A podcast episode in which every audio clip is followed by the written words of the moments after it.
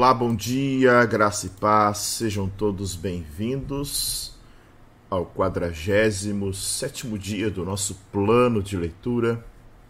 Muito bom dia, hoje, dia 16 de fevereiro, vamos lá para mais uma parte, parte, partezinha da nossa jornada na leitura da Bíblia, dando continuidade aí ao livro de Números.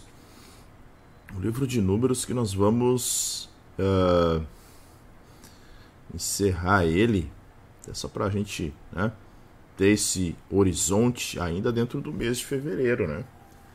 Dia 26 de fevereiro nós vamos encerrar números. no dia 27, antes, antes que o mês acabe, já começaremos o livro de Deuteronômio. Tá? Estamos ainda avançando, temos muito ainda para ver, nessa jornada dos 40 anos no deserto. Hoje nós vamos ler capítulos, os capítulos de número 11, 12 e 13. Como é que está o som, pessoal? Dizem aí, digam aí para mim, por favor, como é que está uh, o som. Enquanto isso, eu vou dando um bom dia aí para quem está chegando aí. Bom dia, Rose, Marinês, Edileide. Deixa eu fixar aqui o comentário da, da Rose Marquete. Números, números capítulo 11, 12 e 13. Bom dia, Sandra. Pastor, como está se sentindo hoje? Melhor, um pouco melhor, mas ainda com a garganta um pouco prejudicada. Talvez vocês estejam até percebendo pela voz, né? Mas um pouco melhor. Bom dia, Ana. Quem mais está aparecendo aqui? Melhorando. É, melhorando. Obrigado. Obrigado pela preocupação de vocês. Sandra Manuher, Mônica. Obrigado, Mônica, já melhorando aí. Ivone, Vanusa, Neuzedir. Tudo ok com som?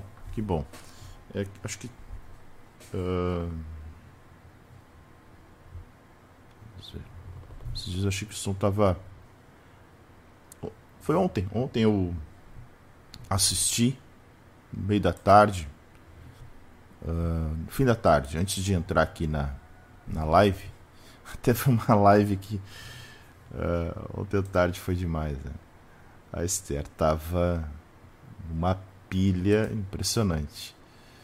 Mas é assim. Né? Graça e paz, Roselane.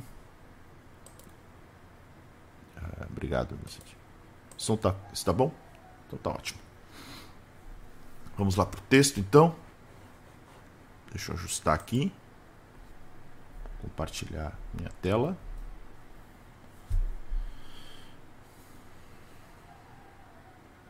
Um minuto. E aí a gente já vai para a leitura. Vamos lá. Capítulo 11 As queixas dos israelitas. O povo se queixou de sua sorte aos ouvidos do Senhor. Quando o Senhor ouviu as reclamações, sua ira é, se acendeu e fogo do Senhor ardeu entre eles e consumiu algumas extremidades do arraial. Então o povo clamou a Moisés. Este orou ao Senhor e o fogo se apagou. Por isso, aquele lugar foi chamado de Taberá, porque o fogo do Senhor se havia acendido entre eles. Um bando de estranhos que estava no meio deles veio a ter grande desejo das comidas dos egípcios. Também os filhos de Israel começaram a chorar outra vez dizendo: Quem nos dará carne para comer? Lembramos dos peixes que comíamos de graça no Egito. Que saudade dos pepinos, dos melões, dos alhos silvestres, das cebolas e dos alhos. Mas agora nossa alma está seca e não vemos nada a não ser este maná. O maná era como semente de coentro e a sua aparência era semelhante à de bidélio. O povo ia por toda a parte e o colhia. eles o moíam em moinhos ou o socavam em pilões. Depois o cozinhavam em panelas e dele faziam bolos. O sabor do maná era como o de bolos amassados com azeite. Quando de noite descia o orvalho sobre o arraial, sobre este também caía o maná. Moisés acha pesado o seu cargo. Então Moisés ouviu como o povo chorava por famílias, cada um à porta da sua tenda. O Senhor ficou muito irado e Moisés também não gostou daquilo. Moisés disse ao Senhor: Por que fizeste mal a teu servo e por que não achei favor aos teus olhos, visto que puseste sobre mim a carga de todo esse povo? Será que eu fui quem concebeu todo esse povo? Será que fui eu quem o deu à luz, para que me digas que o leve no colo como a babá leva a criança que mama até a terra que prometeste dar a seus pais? onde eu poderia conseguir carne para dar a todo este povo? Pois chora diante de mim, dizendo: Dê-nos carne para comer. Eu sozinho não posso levar todo este povo, pois é pesado demais para mim. Se me tratas assim, mata-me de uma vez.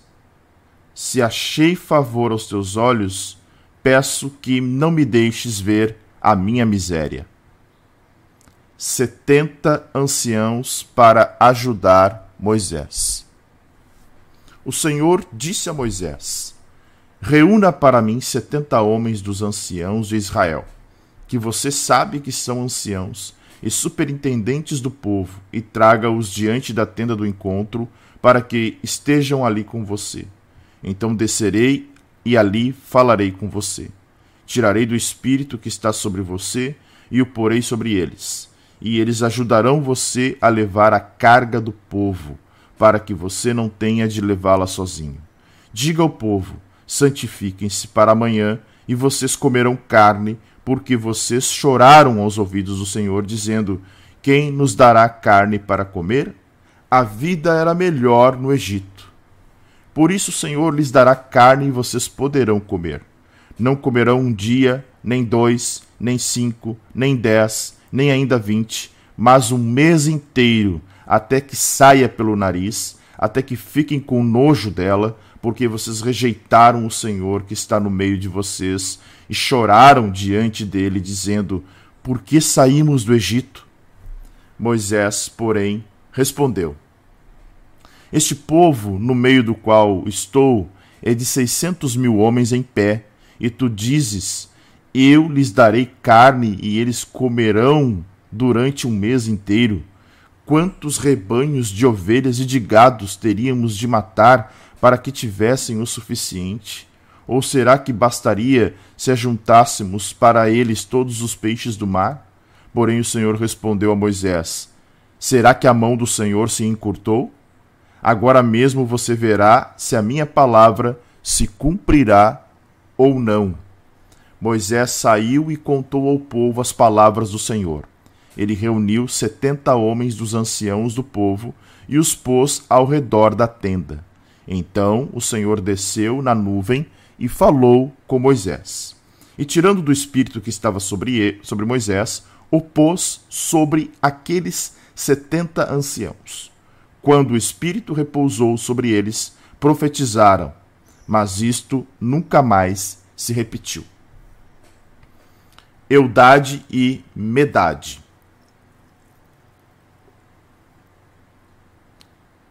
Porém, dois homens ficaram no arraial. Um se chamava Eudade e o outro Medade.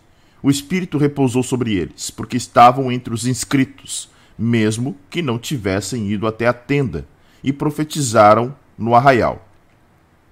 Então um jovem correu e anunciou a Moisés: Eudade e Medade estão profetizando no arraial.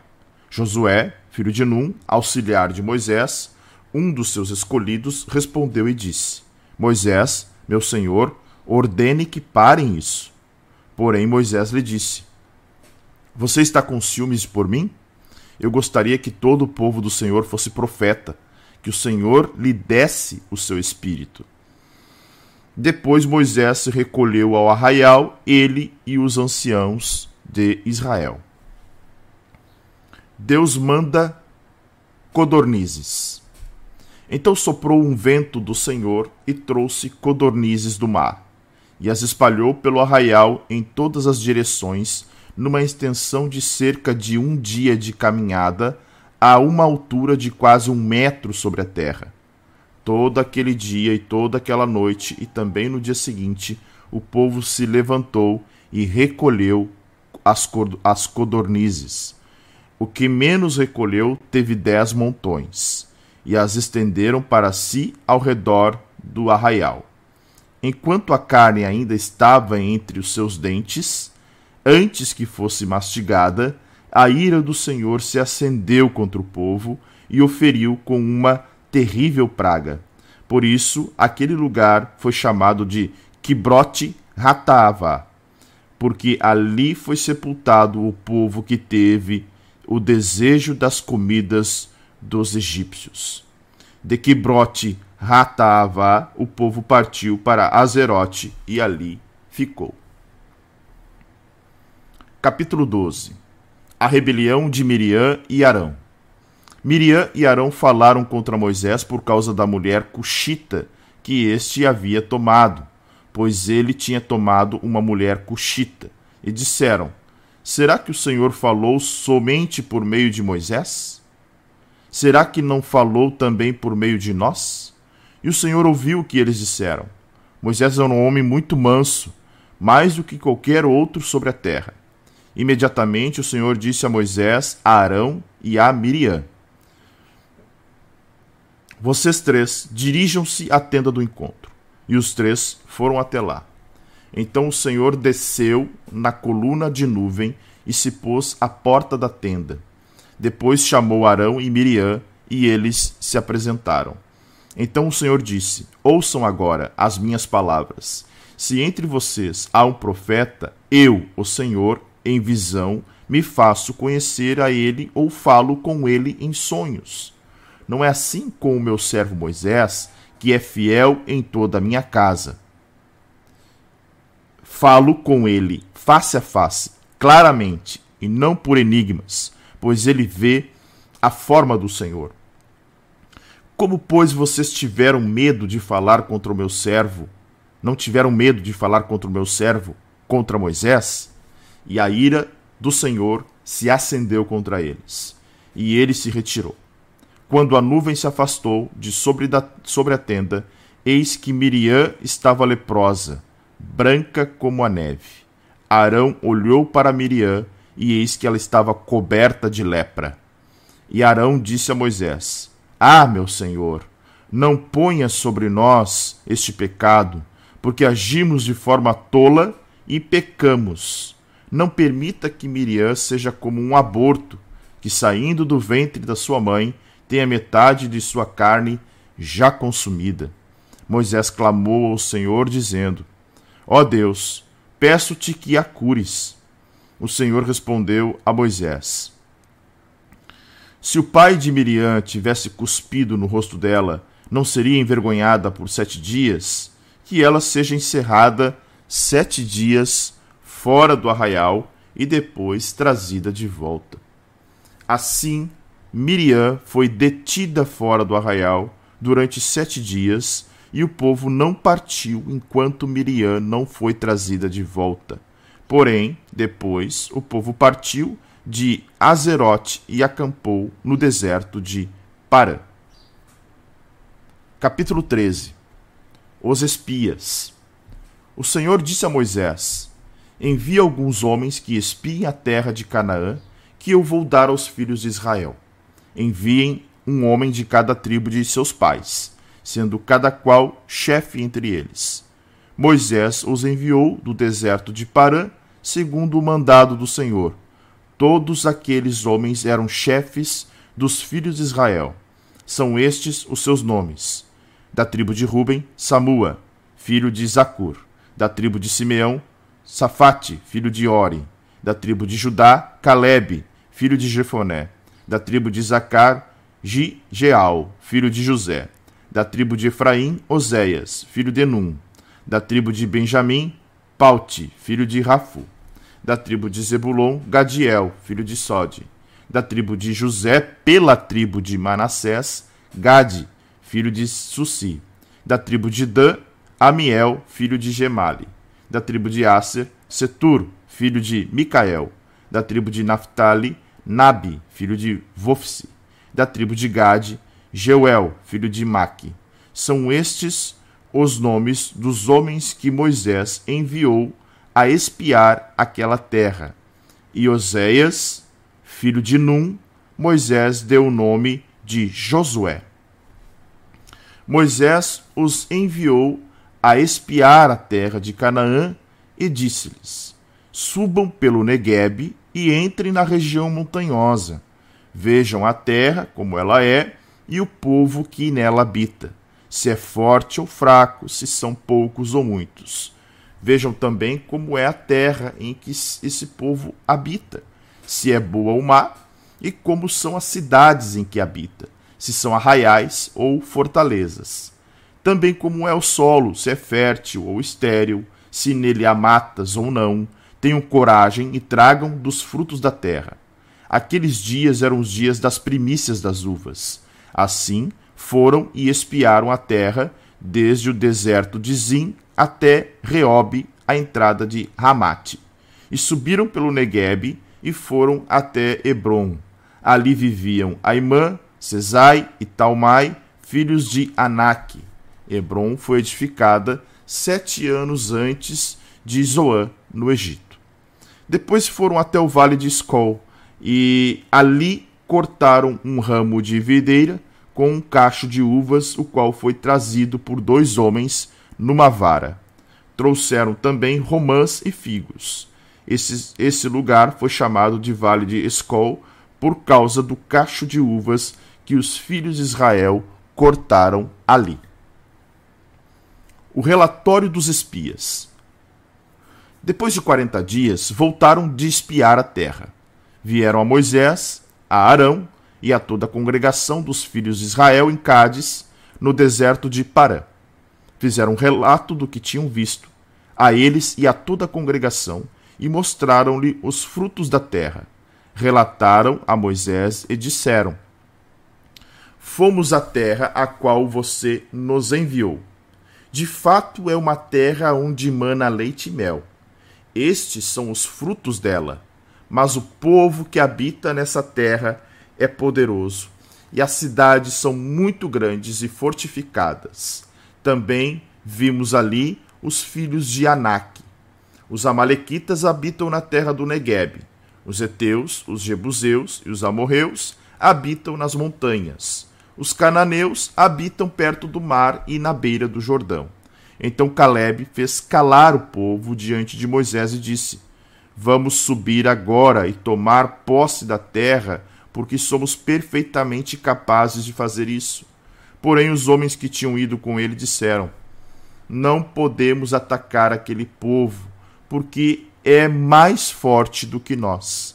E diante dos filhos de Israel, falaram mal da terra que havia espiado, dizendo: A terra pela qual passamos para espiar é terra que devora os seus moradores, e todo o povo que vimos nela são homens de grande estatura. Também vimos ali gigantes, os filhos de Anak são descendentes de gigantes. E éramos, aos nossos próprios olhos, como gafanhotos, e assim também éramos aos olhos deles.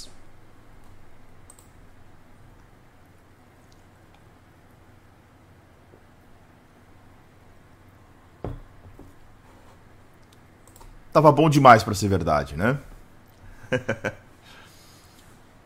durou pouco.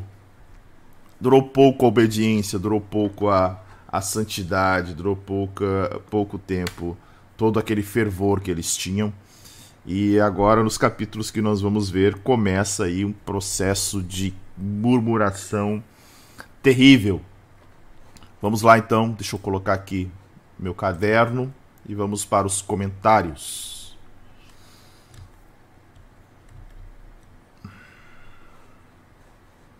Bora lá. Capítulo de número 11, então. Olha só. A gente vai ver amanhã no capítulo de número 14, números 14, deixa eu abrir aqui, 14, 22. Há uma lista de oito murmurações da parte de Israel. Oito. Tá? As frequentes murmurações de Israel no deserto, apesar de todas as bênçãos, né, é, se tornam temas dominantes a partir de agora. Tá?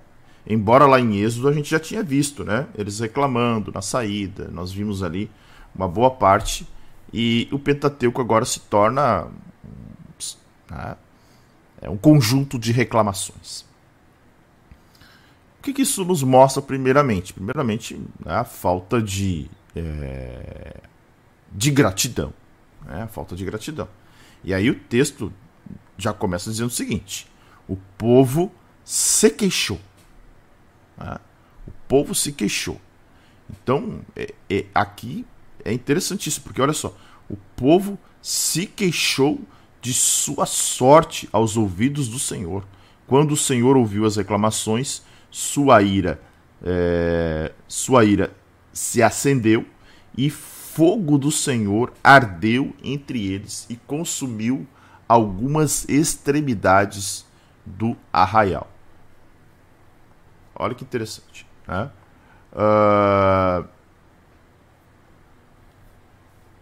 a murmuração a murmuração vai mostrar justamente algo que revela revela aquilo que nós chamamos de ingratidão. E a murmuração, e aqui nós temos um antropomorfismo, né? Antropomorfismo, tá?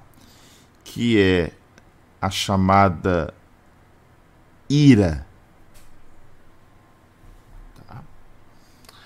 Quando a gente fala de ira do Senhor, em primeiro lugar, quando estamos falando é, em termos como este aqui, de acendeu a ira, este sim é um antropomorfismo, tá?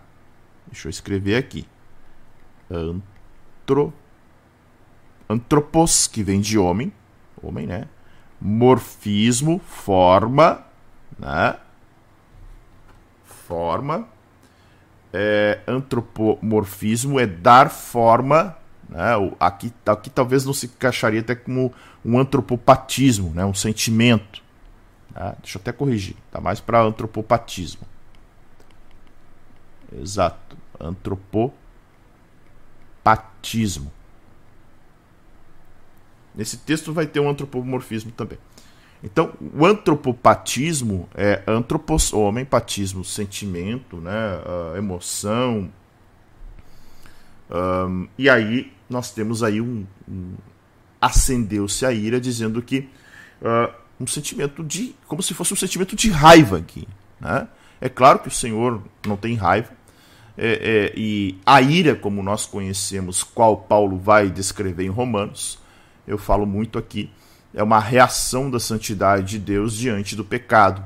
E essa ira aqui, embora no contexto, né, ira se acendeu e houve uma reação ali física muito clara, né? O texto vai dizer que é, o fogo do Senhor ardeu entre eles e queimou, consumiu extremidades do arraial. É a manifestação de Deus diante diante da ingratidão, diante do pecado, né? diante da falta de, de gratidão que havia nesse povo. E aí, o verso de número 2 vai dizer o seguinte: Então o povo clamou a Moisés, este orou ao Senhor e o fogo se apagou. Era bem provável que o fogo não era algo que seria fácil de apagar, ou talvez seria um fogo vindo da parte do Senhor Imaginem, sei lá, tentassem apagar com, é, com galhos, com feixes, com alguma outra coisa, e esse fogo não se apagava. Então, era um fogo que consumia, era um fogo que não apagava. Então, quando eles perceberam que o fogo não se apagava, e aí poderia consumir o arraial inteiro, o que eles fazem? Oram a Moisés, e a oração de, é, pedem a Moisés, Moisés ora ao Senhor, e esta oração faz o fogo apagar-se. E assim o pedido foi concedido, né? E esse julgamento inicial aqui é, chega ao fim, mas na sequência chegam outras queixas. Olha só. Primeiro, o lugar foi chamado de Taberá. Né? Taberá significa é, fogo, né? significa consumir, significa queimadura. Tá? É,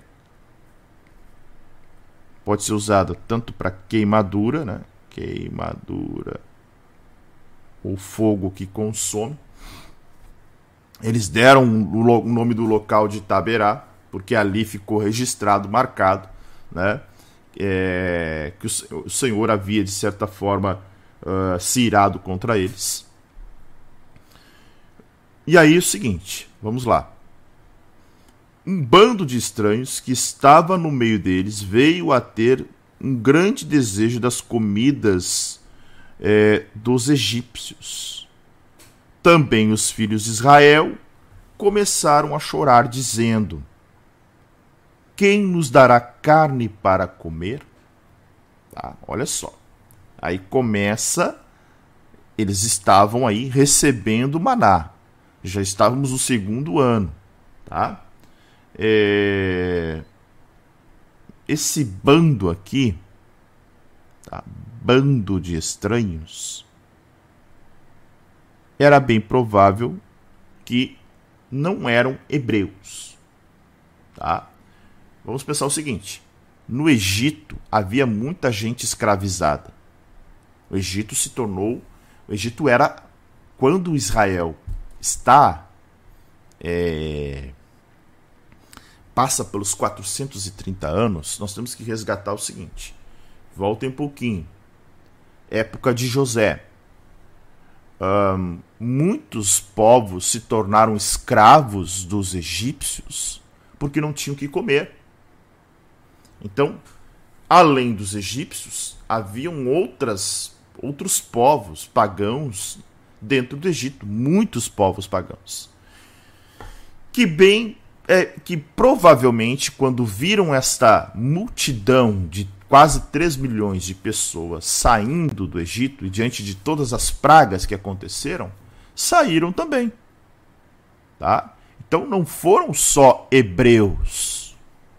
E esse, esse bando de estranhos pode ser uma miscelânea, uma mistura de pessoas né, que não eram nem egípcias nem hebreias. E estavam ali e aproveitaram a oportunidade para fugir. Tá? mas que já também já estavam descontentes, porque estavam, estavam caminhando pelo deserto e não tinha comida, né? Uh, e aí eles começam a reclamar, grande desejo. Né? E, e, até assim, o termo aqui, né, olha só, veio a ter grande desejo das comidas dos egípcios. Tá? E aí, isso foi um passo para que os é, hebreus começassem a chorar. Né? Então, a murmuração começa neste bando de estranhos, chega até os, os hebreus, e aí os israelitas que estavam descontentes com a alimentação e com as condições de viagem, né, ali fazem uma. Um, iniciam um descontentamento que se torna general, generalizado, né? E, e, e esse, esse é, descontentamento generalizado ameaçava até virar uma rebelião universal ali dentro. Então, onde é que as queixas, é, as queixas é, estavam mirando? O maná, né? Eles não aguentavam mais comer maná. Estavam muito tempo comendo maná. Tanto que o texto vai dizer o seguinte: Quem nos dará carne para comer? E aí é o seguinte: uh, eles possuíam, olha, olha, olha a questão.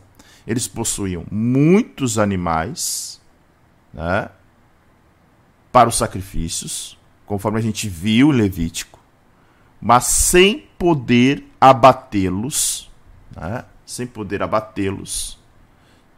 É, se, abat se abatessem, tinham que fazer o sacrifício ao Senhor, tinham que deixar a parte do Senhor. E talvez esse foi um dos grandes motivos das queixas também. Tá? É, e claro, Moisés também não permitia a matança generalizada de gado doméstico pelos israelitas. Mas nós não podemos esquecer também que outros animais limpos também não eram abundantes no deserto. Então, é, a carne que eles estavam acostumados a comer no Egito, agora não tinha mais. E aí eles dizem o seguinte: não só de carne, lembramos dos peixes que comíamos de, gra... comíamos de graça no Egito, que saudade dos pepinos, dos, dos melões, dos alhos silvestres, das cebolas.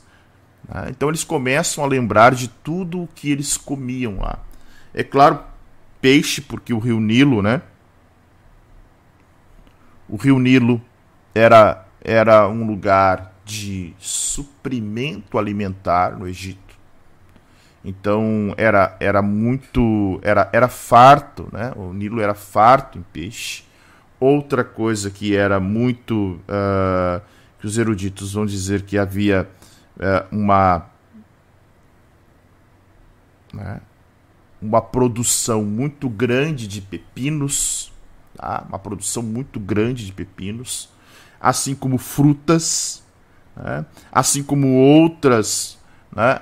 É, outras variedades de legumes e de condimentos. Então, no Egito nada faltava. Então havia uma, uma, uma cozinha farta, uma cozinha de, com variedade, tá? É, e aí agora eles estão no meio do deserto sem enxergar absolutamente nada. E o texto vai dizer: Mas agora a nossa alma está seca e não vemos nada além de maná. Olha que coisa interessante. Eles estavam tão, mas tão amargurados que alma seca, seca-se a alma, né? A ideia de alma seca é, e a palavra para alma aqui é nefesh, né, o hebraico.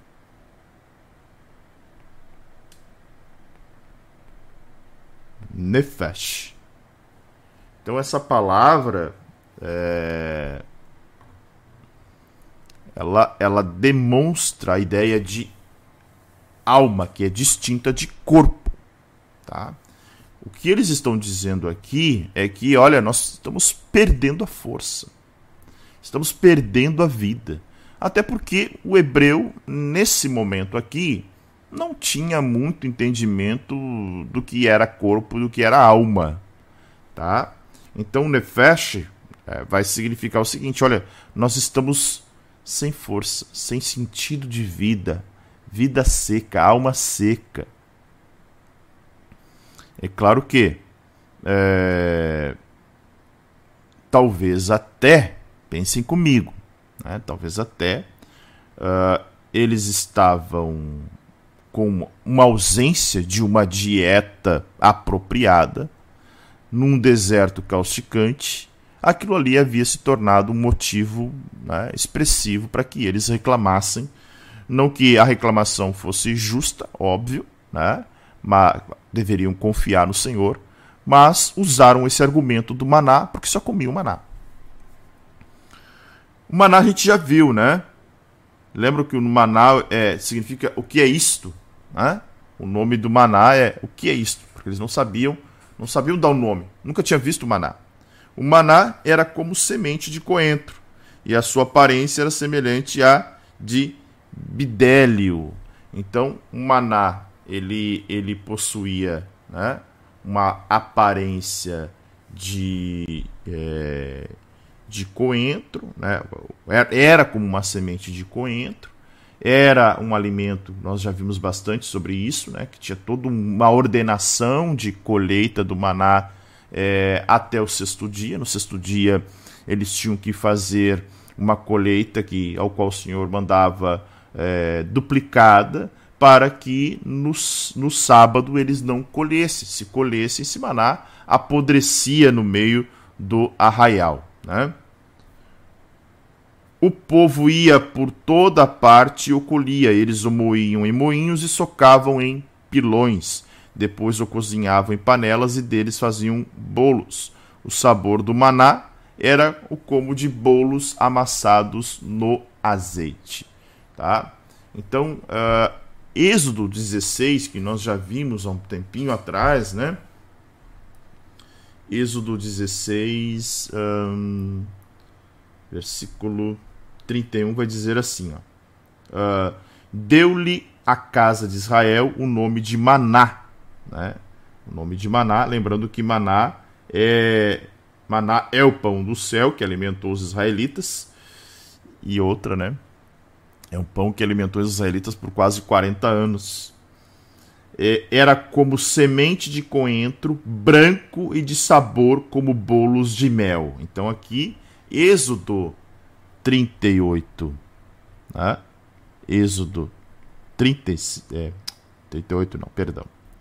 Êxodo 16, 31 vai nos dar qual era o sabor do maná, qual era o gosto do maná. Quando, ela, quando ele era preparado conforme está escrito aqui, né, nesse trecho que nós acabamos de ler, quando eles moíam ou socavam em pilões e depois cozinhavam em panelas. Quando de noite descia o orvalho sobre o arraial, tá? É, sobre este também caía o maná. Então o maná caía de noite. Né? Algo interessante sobre o maná é que uh, maná era o pão que desceu do céu. Né? Jesus vai falar isso depois. Eu sou o pão vivo que desceu do céu. O maná que já era uma tipologia de Cristo, né? no sentido de abundante alimento. Né? Era um alimento abundante. Gente, eles peregrinaram 40 anos sem faltar esse alimento. Então já era uma tipologia de Cristo, né?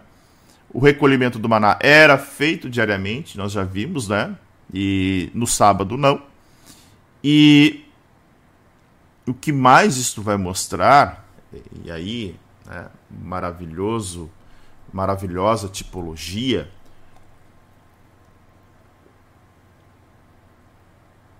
é que Cristo sendo o pão do céu, pão vivo que desceu do céu.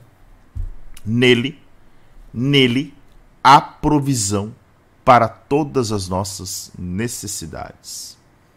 Tem um texto de 2 Coríntios 9, 18, que eu sou apaixonado, que diz assim, 2 Coríntios 9, 18. Uh, perdão, 9, 8.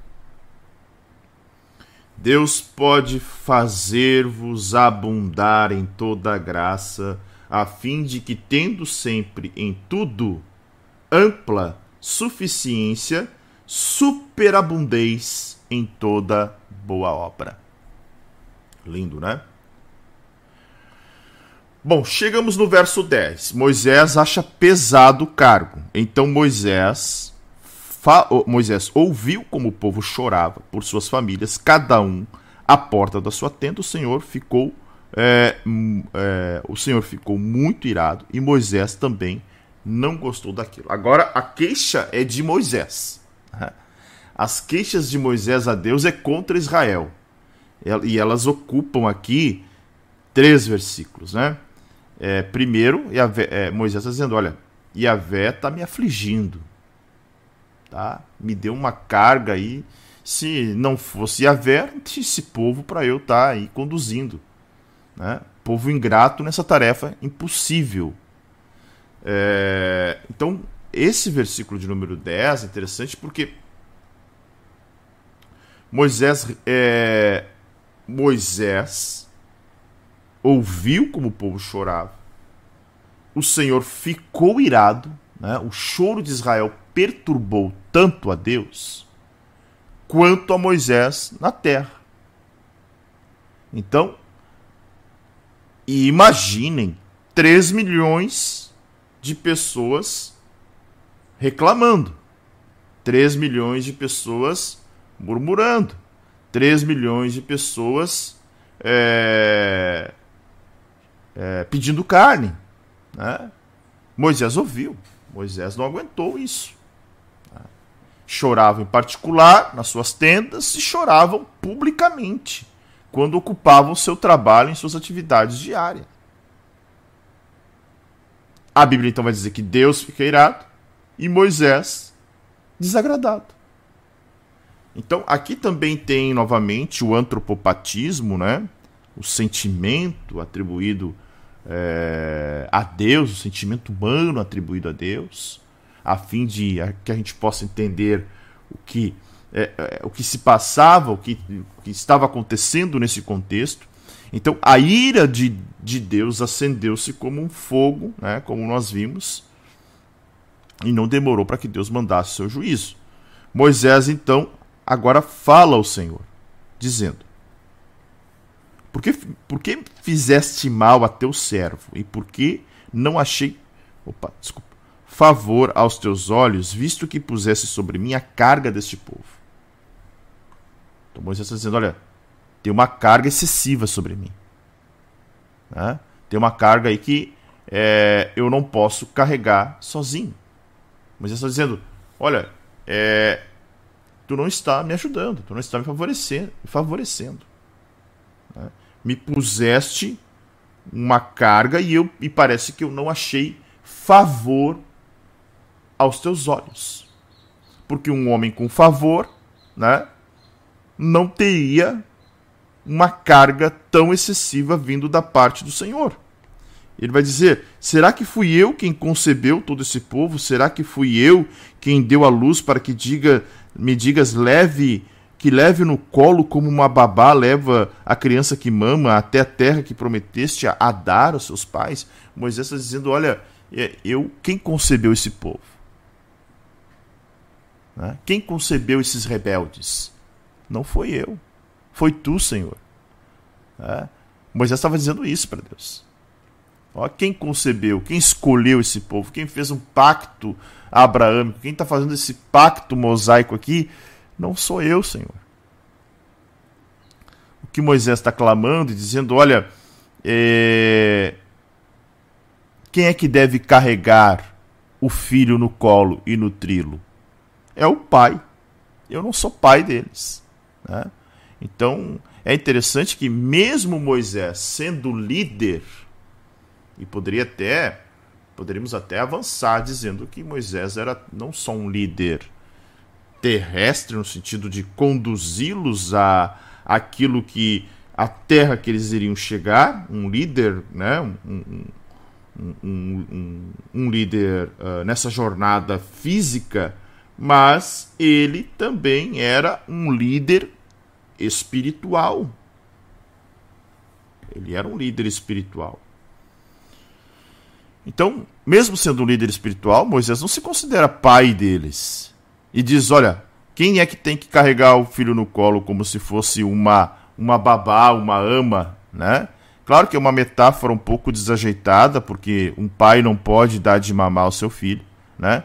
Mas, contudo, metaforicamente, né? metaforicamente, assim faz um pai. E, a, e o argumento de Moisés se torna válido. Né? Verso 13, né? Onde eu poderia conseguir carne para dar todo este povo? Pois chora diante de mim, dizendo: Dê-nos carne para comer. Imagine o seguinte: eram quase 3 milhões de pessoas. Moisés está dizendo: De onde eu vou tirar carne? De onde eu vou tirar carne? Da onde eu vou tirar carne? Não tem como. Né? E, e aí é interessante que no verso de número é, número 14 aqui, é como se Moisés dizendo assim, ó, estou ouvindo choro, né? Mas é o pai que vai ter que atender. Quem é o pai, Senhor? Quem é o pai? E aí versículo 14, 15 é algo. É, olha só. É algo impressionante. Eu sozinho não posso levar todo esse povo, pois é pesado demais para mim. Se me tratas assim, mata-me de uma vez. Se achei favor aos teus olhos, peço que não me deixes ver a minha miséria. Moisés chega a preferir a morte. Tamanho era o desespero, tamanho era a carga diária que envolvia esse bebê de 3 milhões de chorões, um trabalho demasiado, né? E aí ele pede uma intervenção divina. Qual é a intervenção divina? A morte. Mata-me. Agora o próprio Moisés passa a ser o bebê chorão, né? Porque a morte súbita colocaria fim ao problema de Moisés. Mas o povo continuaria com o problema. Né? É, é claro que uh, há um, uma miserabilidade aqui, né? imaginem o caos é, que Moisés estava passando, né? porque a Bíblia não, embora, embora o texto nos revele, não, não vai é, trazer o detalhe diário dessas reclamações. Né? Então é bem provável que a exaustão já era algo muito, né, muito forte na vida de Moisés e ainda agora ouvindo o povo reclamando por falta de carne. Pois bem, do verso de número 16 ao 13, o Senhor responde. Vamos ver. O Senhor disse a Moisés: Reúna para mim setenta homens dos anciãos de Israel, que você sabe que são anciãos e superintendentes do povo, e traga-os diante da tenda do encontro para que estejam ali com você. Tá? Então, uma queixa tão amarga não podia ficar sem resposta. Mas, a, a, a, embora a própria, o próprio pedido de Moisés tenha sido exagerado e não foi respondido, até porque Moisés não morre, né? É... Moisés não morre. Então nós vamos ver o... a resposta dada pelo Senhor.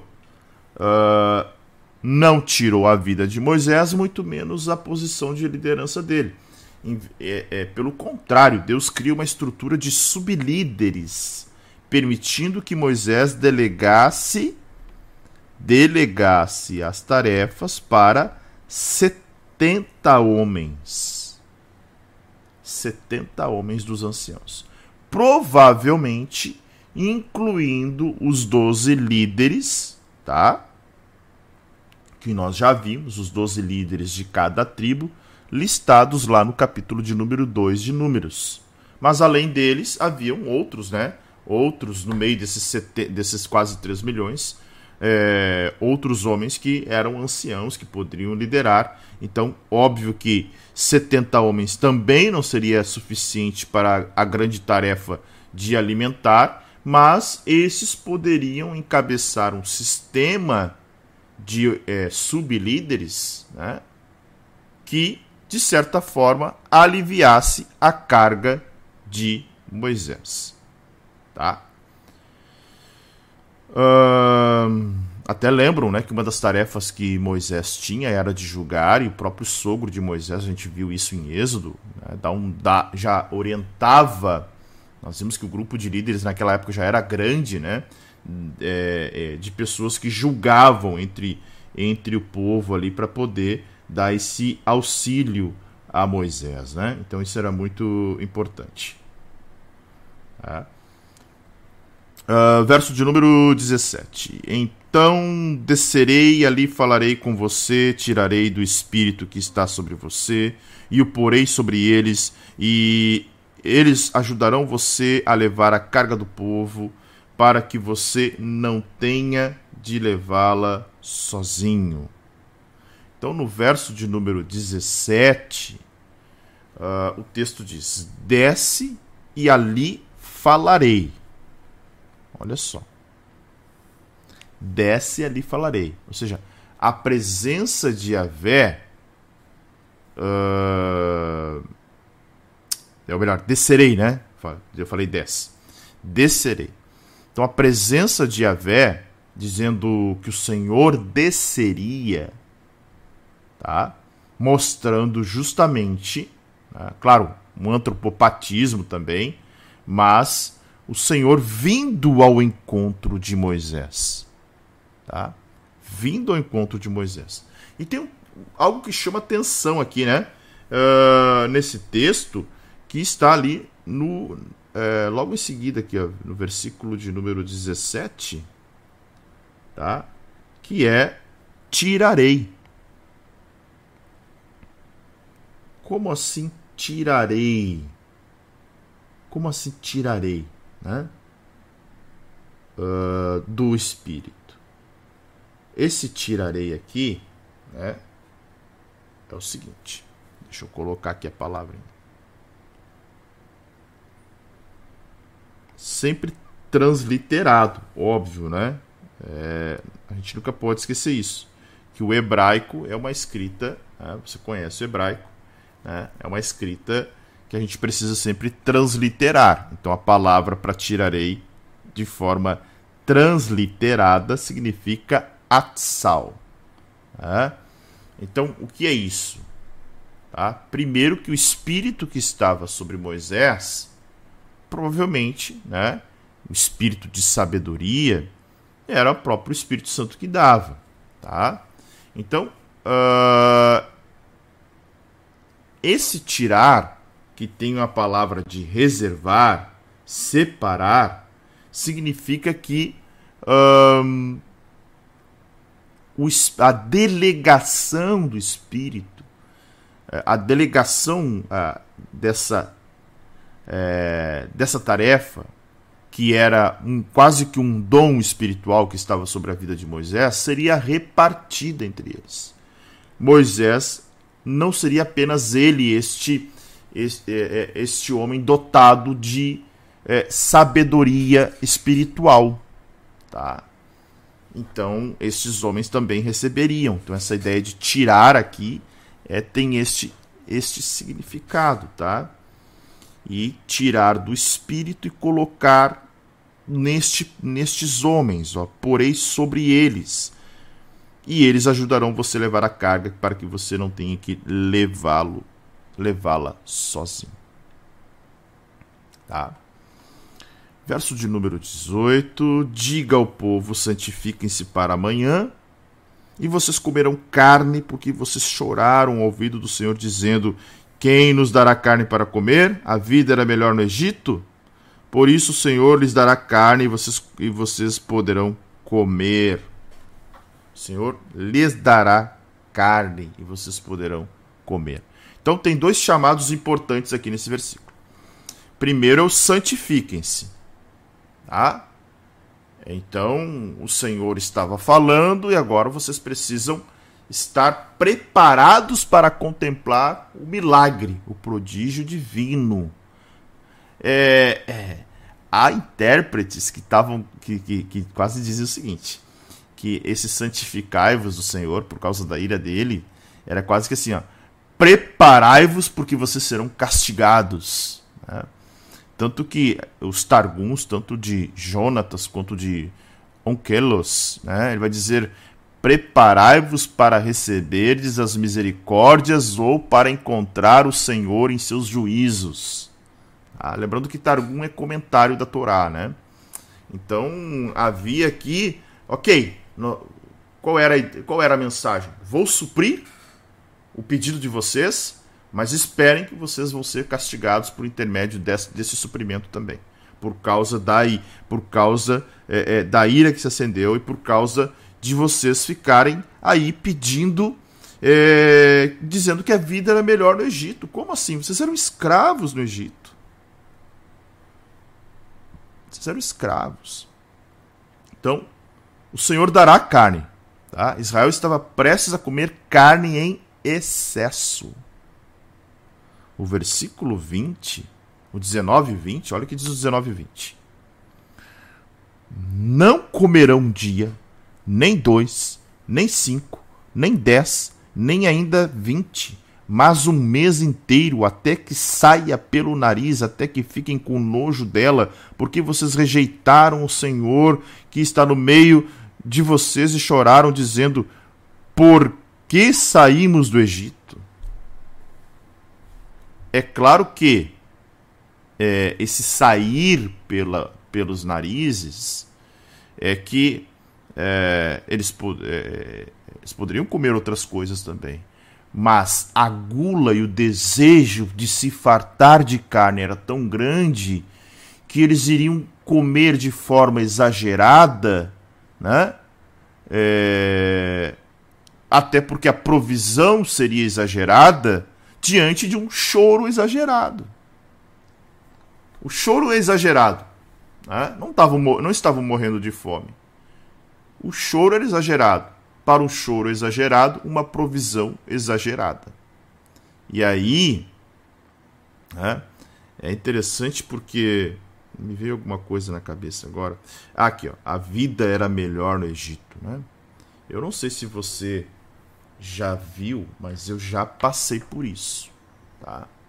De pessoas que tinham uma vida, né, fora da igreja, abastada, uma vida, né, é, digamos assim, num nível muito, digamos assim, acima do que é o normal. E daí quando vem para a igreja, a situação às vezes muda, né? Muda porque a pessoa começa a ter que praticar é, as coisas de forma correta, ser honesta, ser ética. E aí, de certa forma, acaba também mudando o status financeiro, status em algumas áreas.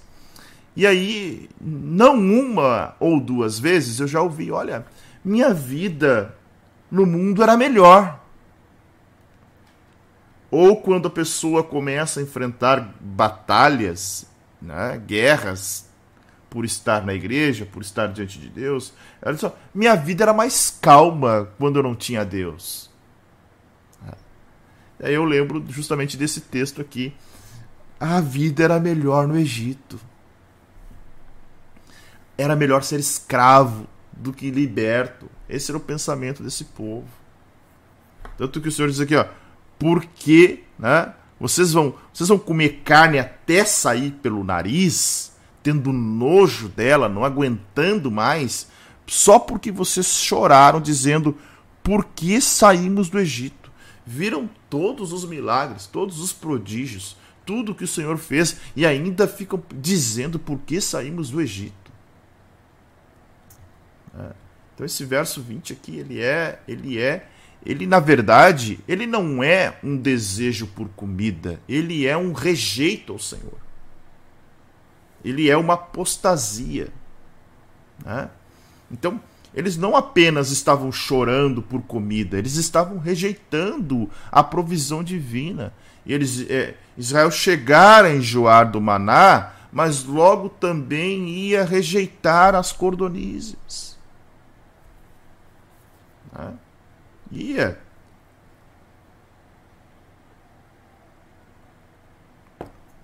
E aí o texto vai dizer: Moisés, porém, respondeu: Este povo no meio do qual estou é de seiscentos mil, mil homens em pé, e tu dizes: Eu lhes darei a carne e eles comerão durante um mês inteiro. Agora, até o próprio Moisés, que já irritado, né, de certa forma, é, levanta uma questão crítica aqui, duvid, né, não fazia a mínima ideia de como Deus ia alimentar esse povo com tanta carne. Só lembrou o Senhor que eram 600 mil é, homens aptos para ir para a guerra, né? E tinha uma população que poderia ultrapassar 3 milhões, mulheres, crianças, idosos, somente uma provisão miraculosa para suprir carne para tão grande número de seres humanos. Sem contar que estavam no deserto. Moisés, óbvio, tinha contemplado manifestações de poder, Moisés tinha visto uh, uh, o prodígio acontecer, mas agora ele estava pensando: olha, até nós encontrarmos um, um suprimento tão grande para contemplar a necessidade deste povo, é, pode demorar muito tempo. Daí ele até, ele até expressa isso, né? Olhando para o suprimento que tinha. Quantos rebanhos de ovelhas e de gados teríamos que matar para que tivesse o suficiente? Ou será que bastaríamos que se ajuntássemos para eles todos os peixes do mar? Então Moisés está aqui preocupado, né? falou sobre as carnes dos rebanhos de Israel, bois, carneiros e bodes. Claro que esses animais é, faziam parte do sistema sacrificial então ele está lembrando do Senhor. O que, que nós vamos usar? Aí Deus fala com Moisés no verso 23, dizendo: E aqui esse texto é maravilhoso, né? Será que a mão do Senhor se encurtou? Será que o poder do Senhor se limitou? A mente humana é limitada, mas a mão de Deus não. A mente humana é limitada, mas o agir de Deus não. Então, olha as palavras de Deus, o poder que ela, elas possuem, né? Foi pela palavra que Deus disse: haja. Então, não há limites. É, o poder que é ilimitado jamais diminui. Então Moisés está ouvindo do próprio Deus, ô Moisés. Moisés, Moisés, Moisés. Será que a mão que abriu o mar vermelho se encurtou agora, Moisés? Será que a mão que fez as águas em mar, as águas amargas se tornarem potáveis se encurtou agora, Moisés? Será que se encurtou agora, Moisés? Será que a mão que deu maná, que trouxe vocês até aqui, se encurtou agora, Moisés? Claro que o Senhor poderia se irar também com Moisés, mas isso é o seguinte: agora mesmo você verá se a minha palavra se cumprirá ou não, né? Virou um desafio e o próprio, o próprio, né? Moisés entendeu, sai e conta para o povo, né? Reúne primeiro os 70, é, os 70 os setenta homens dos anciãos para que eles comunicassem, né? E aí versículo 25 é maravilhoso. Então o Senhor desceu na nuvem e falou com Moisés, tirando do espírito que estava que estava sobre Moisés, o pôs sobre aqueles setenta anciãos. Quando, quando o espírito repousou sobre eles, profetizaram. Então o Senhor desce numa nuvem, né? É, é, é, bem provável que era a nuvem que guiava, tá? O texto aqui diz, ó. Desceu na nuvem. Que nuvem? A nuvem que, que ficava ali, que guiava eles durante o dia. Lembram, né? Era a nuvem durante o dia, a coluna de fogo durante a noite. Então, é, é, nós estamos vendo aqui o seguinte: o Senhor descendo o Senhor descendo na nuvem, tá? Então é bem provável que seja justamente a nuvem que nós vimos aqui, uh, que os guiava durante a jornada do Egito. E o Senhor fala desta nuvem com Moisés. Então foi a própria presença de Deus que produziu que produziu essa manifestação. E aí, tirando do espírito, né, como se fosse um repartir algo muito parecido que a gente vai ver entre Elias e Eliseu, né? mas no contexto lá a gente vai falar de outra forma, né? Outro. Mas aqui, aqui é aquilo que eu digo, que eu disse antes. É, não é, é a palavra tirar, né? não é que estava sacando do espírito de o espírito de sabedoria, né? Que era o próprio Espírito Santo que agia por intermédio de Moisés. É, uh, e colocando. Né? O tirar é como se fosse um, um, um, um, multiplicar ali, né? um repartir, mas é um repartir que não. É, o repartir não significa que Moisés ficava fraco, até porque é, é, é poder de Deus. Né? Quando o Espírito repousou, sobre eles profetizaram. Então olha que interessante, tá? É, profetizar, e a palavra é, em hebraico aqui é nabi, tá? Que significa profeta ou porta-voz, tá? É, é, algo muito parecido com profeta que era inspirado, uma autoridade. Então, profeta envolve isso, né? A comunicação, a autoridade. E o texto vai dizer que eles profetizaram. E, e, e traz algo muito interessante, mas nunca mais se repetiu. Então, eles, esses 70 homens foram profetas somente nesta ocasião. Né? depois não, não produziram mais. Ou seja, aqui estava sendo produzida uma atmosfera espiritual a ponto né, de o próprio Senhor tomar esses 70 homens, né, o Espírito, e a palavra Espírito está em maiúsculo aqui, né, fazendo referência ao Espírito de Deus, o Espírito Santo. Então, quando o Espírito repousou sobre eles, profetizaram. É aquilo que a gente vai ver no Antigo Testamento, né? O Espírito Santo ele não permanecia, então ele é diferente, diferente agora, né? na nova aliança, quando Jesus mesmo diz: Vou enviar um outro consolador, vocês não ficarão órfãos. E aí é, a diferença justamente está aí. É, naquela época o Espírito é, repousava, mas também se ausentava. Fato é que o texto está dizendo que isto nunca mais se repetiu para aqueles 70 homens. E aí o texto abre né, algo interessante que vai falar de eudade e medade. Olha só. Um, Porém, dois homens ficaram no arraial, um chamava Eudade, o outro Medade, o espírito também repousou sobre eles, é, porque estavam entre os inscritos, mesmo que não tivessem ido até a tenda e profetizaram no arraial. O que está acontecendo aqui? Tá? Esses homens é é, é, é, é, também profetizaram. Tá? O espírito também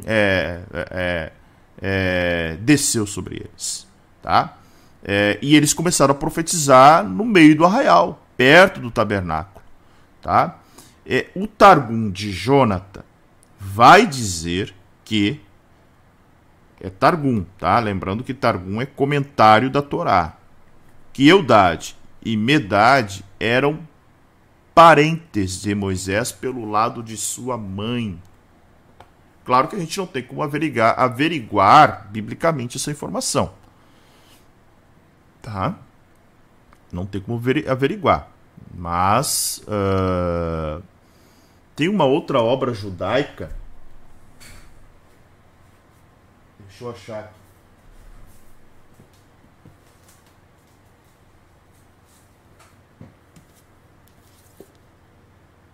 Aqui. Que está dentro da patrística. Aqui. Chamada o pastor de Hermas, aqui, ó, o pastor de Hermas, que também cita, também cita, pastor de Hermas, também cita é, o nome de Eudade e Medade. Então, alguns intérpretes acham que esses dois homens fizeram parte dos 70, até porque o texto vai dizer, porém, dois homens ficaram no arraial então é bem provável que é, estavam escritos entre os 70, mas quando mas ficaram no arraial e quando os outros 68 começaram a profetizar, Eudade e Medade também fizeram, né, começaram a, a profetizar aí, tá? É, é, eu só tiro uma lição desse texto aqui, que é o seguinte, né?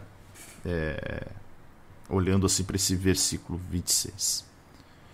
O Espírito de Deus se move por onde lhe parecer melhor. Lembram de João 3, no diálogo de Jesus com Nicodemos? Lembram? É como um vento que sopra, tu não vem da onde ele, tu não sabe de onde ele vem. É, é, é, o que eu tenho falado nos últimos dias sobre avivamento. Né? Avivamento não se fabrica. Avivamento não, é, é, é não se programa. Né? É, a gente tem uns, alguns grupos e, e, surgiram alguns debates recentemente de uma igreja dizendo: ah, aqui está acontecendo o avivamento. Só que era uma postagem patrocinada no Instagram. Se que avivamento é esse que você precisa patrocinar, né? Aí a gente vê como as pessoas não entendem nada do que é avivamento. Muito difícil. Então o Espírito Santo opera, o Espírito de Deus se move, opera da forma como ele quer, da forma como ele, ele bem entende, da forma como lhe apraz, e não somos nós que programamos. É uma coisa que me, me incomoda muito. Ah, culto de cura divina. Ué, programou com o Espírito Santo que hoje seria a cura? E se ele não quiser curar, irmão? Se, culto de avivamento. E se ele não, ele não desejar avivar?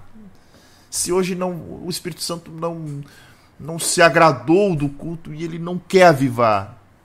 Então a gente né, tenta produzir algumas coisas que são meio sem nexo. Então é essa, essa lição que eu tiro para mim né, dessa passagem de Eudade e Medade. Aí um jovem correu e anunciou Moisés: Olha, Eudade e Medade estão profetizando no arraial. Josué filho de Num, auxiliar de Moisés, um dos seus escolhidos, respondeu: Moisés, meu senhor, ordenem que parem, ordene que parem com isso. Versículo 28, né? É... Então, é... Eudade e Medade não estavam com os outros 68, tá? E esse texto mais uma vez mostra a liberdade e a soberania do Espírito Santo. Ok? E aí é uma objeção por parte por parte de um, um jovem que correu e anunciou Moisés, né?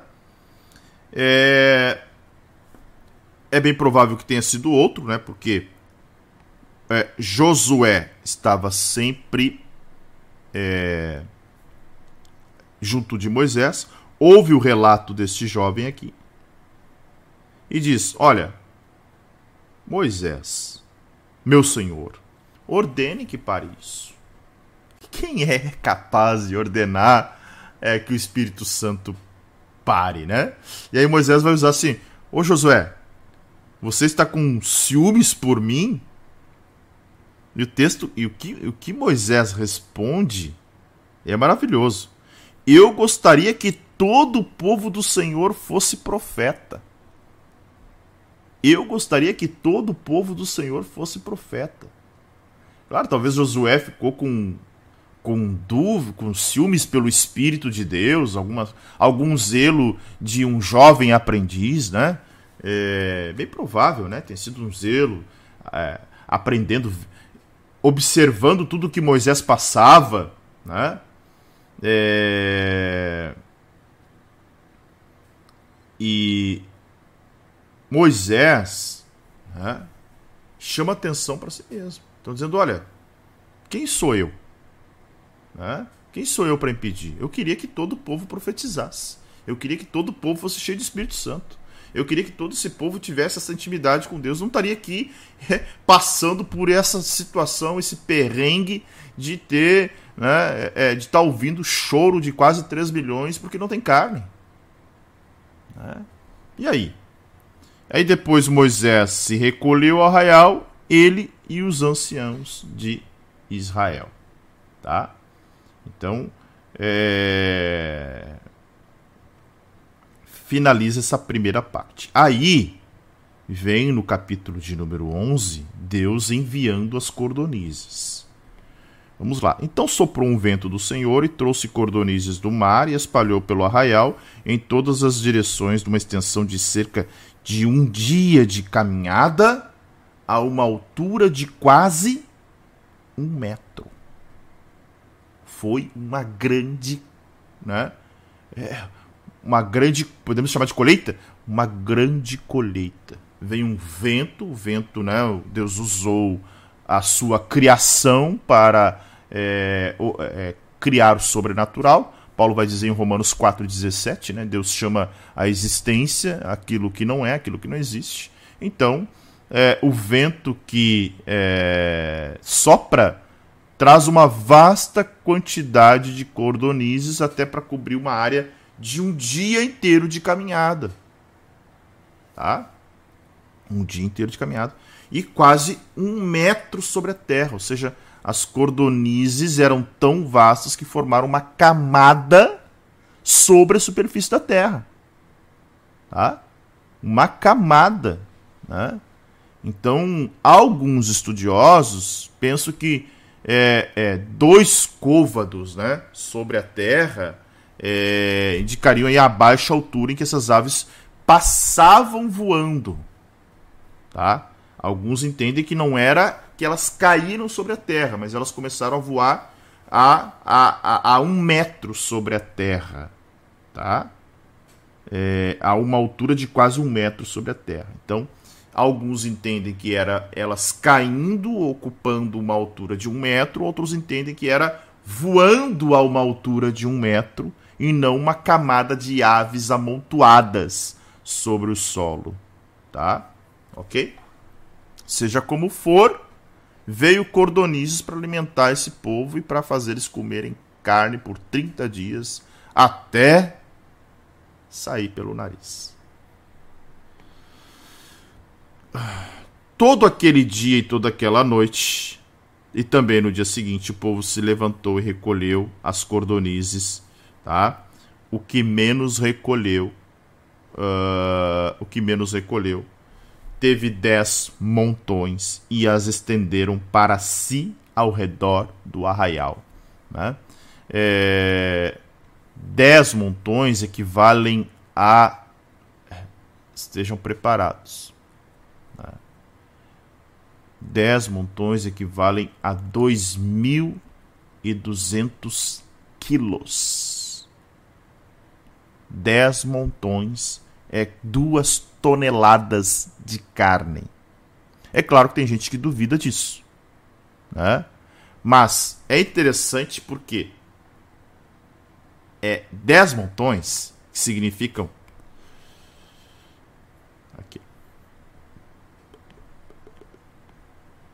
10 montões, duas toneladas, significa que a ganância, a ganância era grande, que realmente eles comeriam carne até sair pelo nariz. E o texto diz que eles estenderam, as estenderam para si ao redor do arraial. O que, que eles fizeram? Mataram, óbvio, né? é, e provavelmente usaram sal, né, se usava sal naquela época pra, para preservar a carne, tá? É, é, a Vulgata Latina, ao invés de estender, vai usar, né? Eu vou puxar aqui para cima que tem espaço, tá? A Vulgata Latina, lembra o que a gente já falou que é Vulgata, né? Tradução de Jerônimo lá na, no século IV depois de Cristo ele usa as a expressão, ao invés de estenderam, as ressecaram.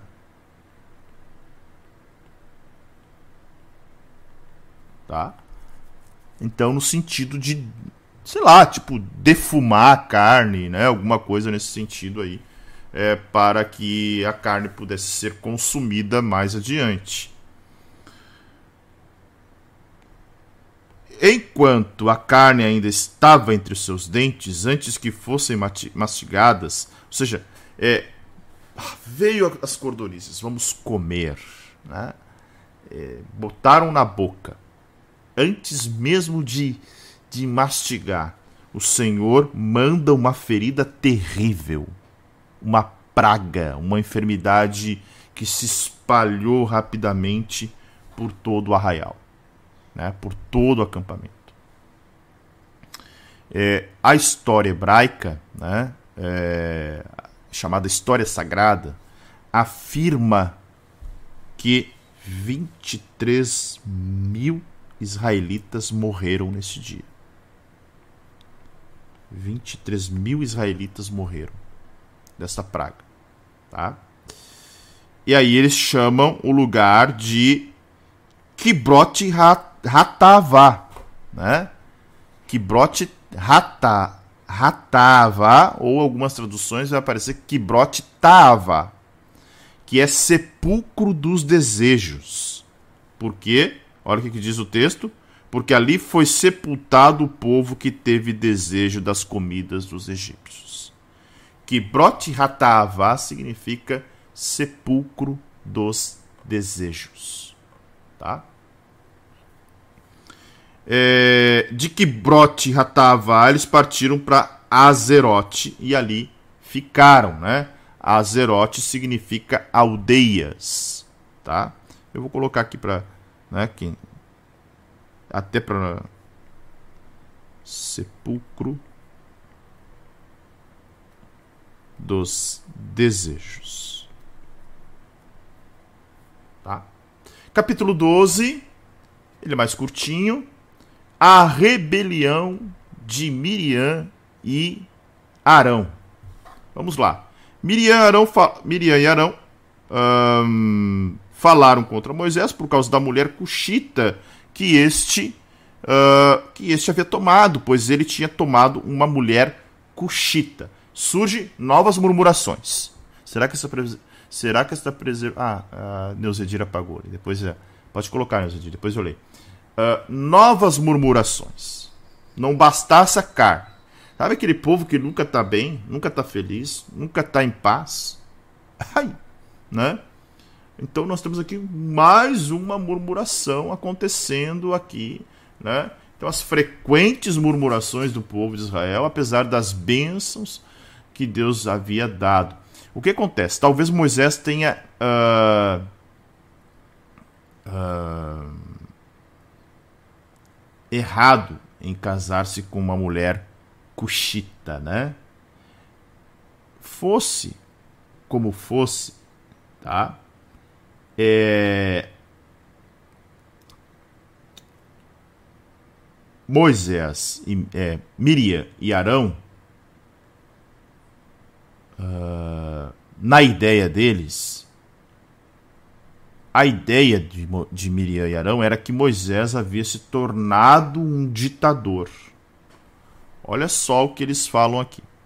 Será que o Senhor falou somente por meio de Moisés? será que não falou também por meio de nós? E o Senhor ouviu o que eles disseram. Tá? Primeiro vamos lá. O que é uma mulher cuxita? Cuxita é uma mulher etíope. Cuxi é, ou Etiópia era uma região ao sul, né? É, ao sul ali do, do rio Nilo, tá? é, a Septuaginta e a Vulgata apresentam essa mulher como natural né, da Etiópia, mas as traduções judaicas identificam ela como Zípora. Tá? Zípora. Tem o um texto, deixa eu ver aqui. Abacuque. Abacuque, Abacuque. Abacuque. É. Isso, Abacuque vai dizer assim: ó, Vejo as tendas de Cusã. É, e aqui né, seria um lugar na Mesopotâmia ou na Arábia que daria o termo de Cusita ou Cushita. Tá? Então, uh, é, essa região de Cusã também era uh, identificada como a Etiópia mas alguns pensam que era Midian. Então, dando assim a origem a os midianitas, da onde o sogro de Moisés era. Lembram? Ele é da tribo, ele, ele era de uma tribo né, de midianitas. Então, é, é claro que isso tudo são é, tentativas de entender quem era essa mulher cuxita que a, é, Moisés havia casado né? Alguns entendem que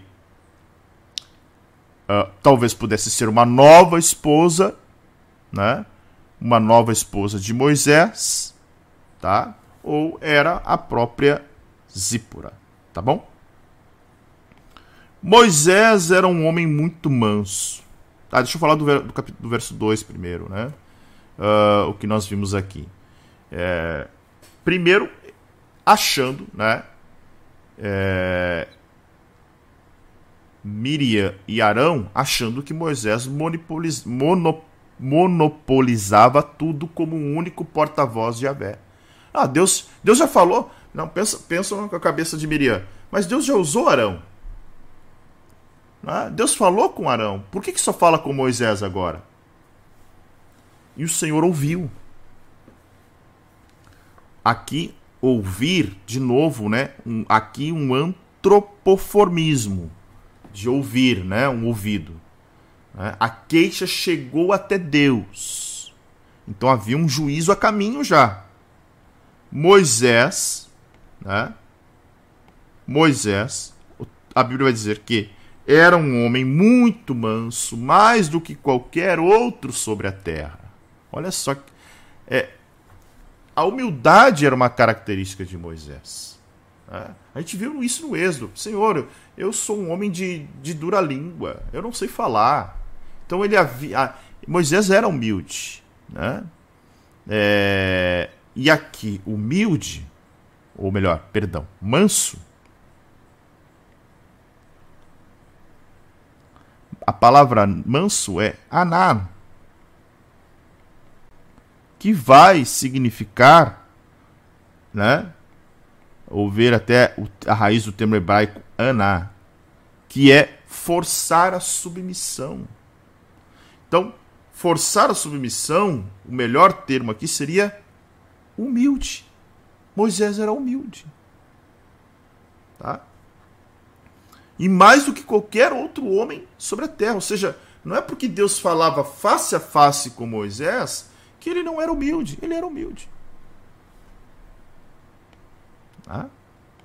Por isso que, eu sempre digo aqui, né? Sempre falei para vocês. Sempre. A principal característica de um teólogo, de uma teóloga, é a humildade que deveria, na verdade, ser a principal característica do cristão, né? É, humildade. Ah, o que, que acontece? Imediatamente o Senhor disse a Moisés, a Arão e Miriam: Bom, vocês querem ouvir, né? Gostam de. Querem ouvir a voz? Então, vem cá, os três. Né? O Senhor chama os três.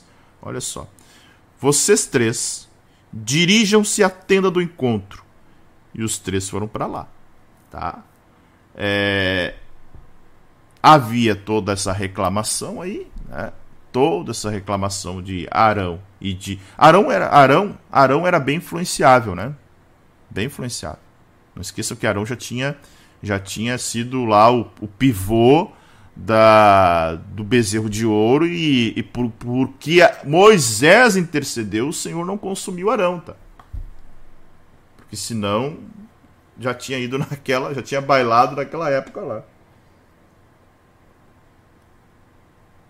Então o Senhor age, cortou a rebeldia antes que ela se alastrasse, porque imaginem se chegasse no arraial que Arão e, Midi, e, e Miriam estavam é, é, se rebelando contra Moisés. Haveria uma rebelião generalizada e aí Moisés né, estaria aí bem complicado. Então os três aqui foram compelidos a obedecer. Então o Senhor desceu na coluna de nuvem e se pôs à porta da tenda. Depois chamou a Miriam, Arão e a Miriam, e eles se apresentaram. Ou seja, o Senhor chamou os dois para um tribunal de juízo. Tá? É... é claro que eles estavam na primeira cortina. O Senhor não ia permitir que dois rebelados, ainda mais Miriam, entrassem no Santo dos Santos. Tá? Então, uh, provavelmente tenha sido no átrio. Tá? No pátio do tabernáculo, porque era, o tabernáculo era onde o Senhor falava, hum, é, dentro né, do pátio. Lembra que tinha três cortinas, nunca esqueçam disso a primeira cortina, que era todo aquele cortinado, volta do átrio. a segunda cortina para entrar no tabernáculo. Então eles não entraram no tabernáculo, eles estavam no pátio da tenda do encontro. Tá? Uh, bueno. Então o Senhor disse. Então o que, que o Senhor disse? Vamos entender. Ouçam agora as minhas palavras. Se entre vocês há um profeta, eu, o Senhor, em visão me faço conhecer a ele ou falo com ele em sonhos. O Senhor está dizendo, é eu que escolho, gente. dizendo para eles assim, é eu que escolho, vocês agora vão definir. Né? E o que é interessante é que o Senhor dá um método aqui, né? Ah, gente, só um pouquinho que eu com a água aqui eu molhei meu teclado. Só um minutinho. Agora que eu vi. Só, só um minutinho, tá? Só secar aqui rápido. Aqui. Deu. Então pense, o Senhor está dizendo, olha, como em visão e em sonhos. Esse texto aqui me lembra Joel, né? Vossos filhos, vossas filhas profetizarão, vossos jovens terão visões e, só, e os vossos velhos terão sonhos. Tá? Então, sonhos e visões são aspectos do dom profético. Então, o Senhor estava dizendo: Olha, é eu que escolho, é eu que falo, gente. É eu que. É eu que. Né? E não é assim com o meu servo Moisés não é assim com o servo Moisés, não é eu que não é eu que decido. E Moisés é fiel em toda a minha casa. Deus está dizendo, olha, é, é, é, é, a casa é tabernáculo, óbvio, né? É, casa metafórica, né? Esfera da atividade espiritual, a casa de Deus. Então Moisés foi fiel em tudo. Em tudo. Deus está dizendo: eu não tenho do que me queixar de Moisés. Vocês aí se queixam. Eu não tenho. O que, que é mais importante? Né? O que é mais importante? E aí, Deus dizendo: falo sim com ele, face a face, claramente, não por enigmas. Ou seja, não tem oráculo antigo, não tem é, necessidade de interpretação, é boca a boca, face a face, né? A expressão que o pessoal usa, face to face, né? Olho no olho, olho no olho, de uma maneira livre, amigável, familiar. Moisés foi chamado de amigo, né? Como um amigo, não é uma relação de temor, não é uma relação de consternação mental, é uma relação de amizade. Vocês estão com ciúmes desta relação? E, e aí Deus diz o seguinte: Como, pois, vocês não tiveram medo de falar contra meu servo? Contra meu servo. Vocês estão falando contra o meu servo. Contra aquele que eu falo cara a cara face a face. E aí o verso 9 e 10 já começa a pena, né? E a ira do Senhor se acendeu contra eles e se retirou. E ele se retirou, né? O Senhor se retirou. Quando a nuvem se afastou, ó, então o Senhor se retirou, a nuvem se afasta. Quando a nuvem se afasta da tenda, eis que Miriam estava leprosa, branca como a neve. Arão olhou para Miriam e eis que estava coberta de lepra, né? Sarate, lembram, né? Da tradução da Vulgata. Aí a pergunta: por que que Arão não foi uh, acometido da lepra?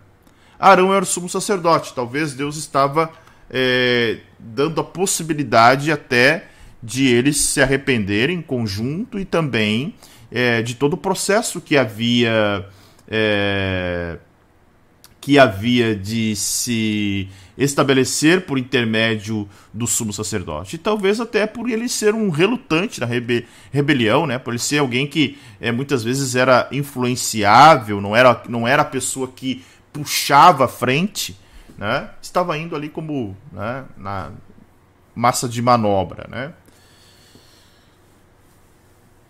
E aí o reconhecimento do próprio Arão. Arão disse a Moisés: Ah, meu senhor, não ponha sobre nós esse pecado, porque agimos de forma tola e pecamos.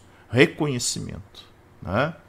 É, é, essa palavra não ponha sobre nós é, significa essa expressão, melhor dizendo, significa é, é, é, remove esse juízo, né? remove esse juízo. Não permita que Miriam seja como um aborto que, saindo do ventre da sua mãe, tenha metade da sua carne consumida. É, é bem provável que o aspecto que Miriam tinha tomado era terrível, como se fosse é, um aborto, né? um feto que não havia sido formado ainda, defeituoso. Né? É, então era, era a parábola da morte. Tá? Então estava dizendo assim, olha, é, é, ou ainda, né, é, um cadáver que já tem a sua carne consumida, tá? morta como um aborto, como se tivesse morrido e aí já estivesse no ventre materno ali morta e né, uh, a carne já tivesse consumida. Então a situação de Miriam devia ser dramática. Tanto que Moisés clama ao Senhor, dizendo: Ó oh Deus, peço-te que a cures. Né? Então, a petição humana: cura, Senhor, queremos cura. Né? E o homem quer, né? Eu sempre digo: é, as nossas orações, será que elas são é, cartas de amor ou pedidos de compra, né? listas de compra. A gente quer, quer, quer, quero dinheiro, quero casa, quero trabalho, quero sucesso, quero emprego, quero isso, quero carro, quero aquilo, quero, quero. Né? Tem um, um, uma ave aqui do Rio Grande do Sul que é muito comum de você encontrar que se chama quero, quero. Né? Nós muitas vezes estamos iguais os quero-queros. Né? Queremos, queremos, queremos. Certo? O Senhor então responde a Moisés: Se o pai de Miriam tivesse cuspido no rosto dela, não seria envergonhada por sete dias? Que ela, então, seja encerrada sete dias fora do arraial e depois trazida de volta, né? De volta à tenda, tá? Então, olha que, olha que interessante que nós estamos visualizando aqui no verso de número 14. Tá? O Senhor está dizendo: olha, a cura não vai ser imediata, ela merece o castigo.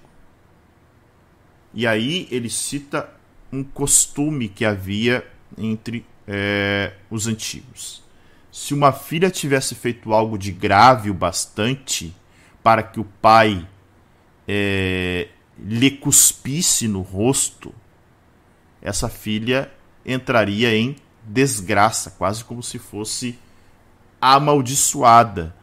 Tal filha teria que entrar é, numa. É, isso, isso Targum de Jonatas fala isso, né? Uma espécie de um retiro de uma semana sem mostrar o rosto a ninguém por algum tempo. Isso era um costume em Israel. Né? Lá, a filha desobedeceu, desonrou, o pai cuspia na face dela.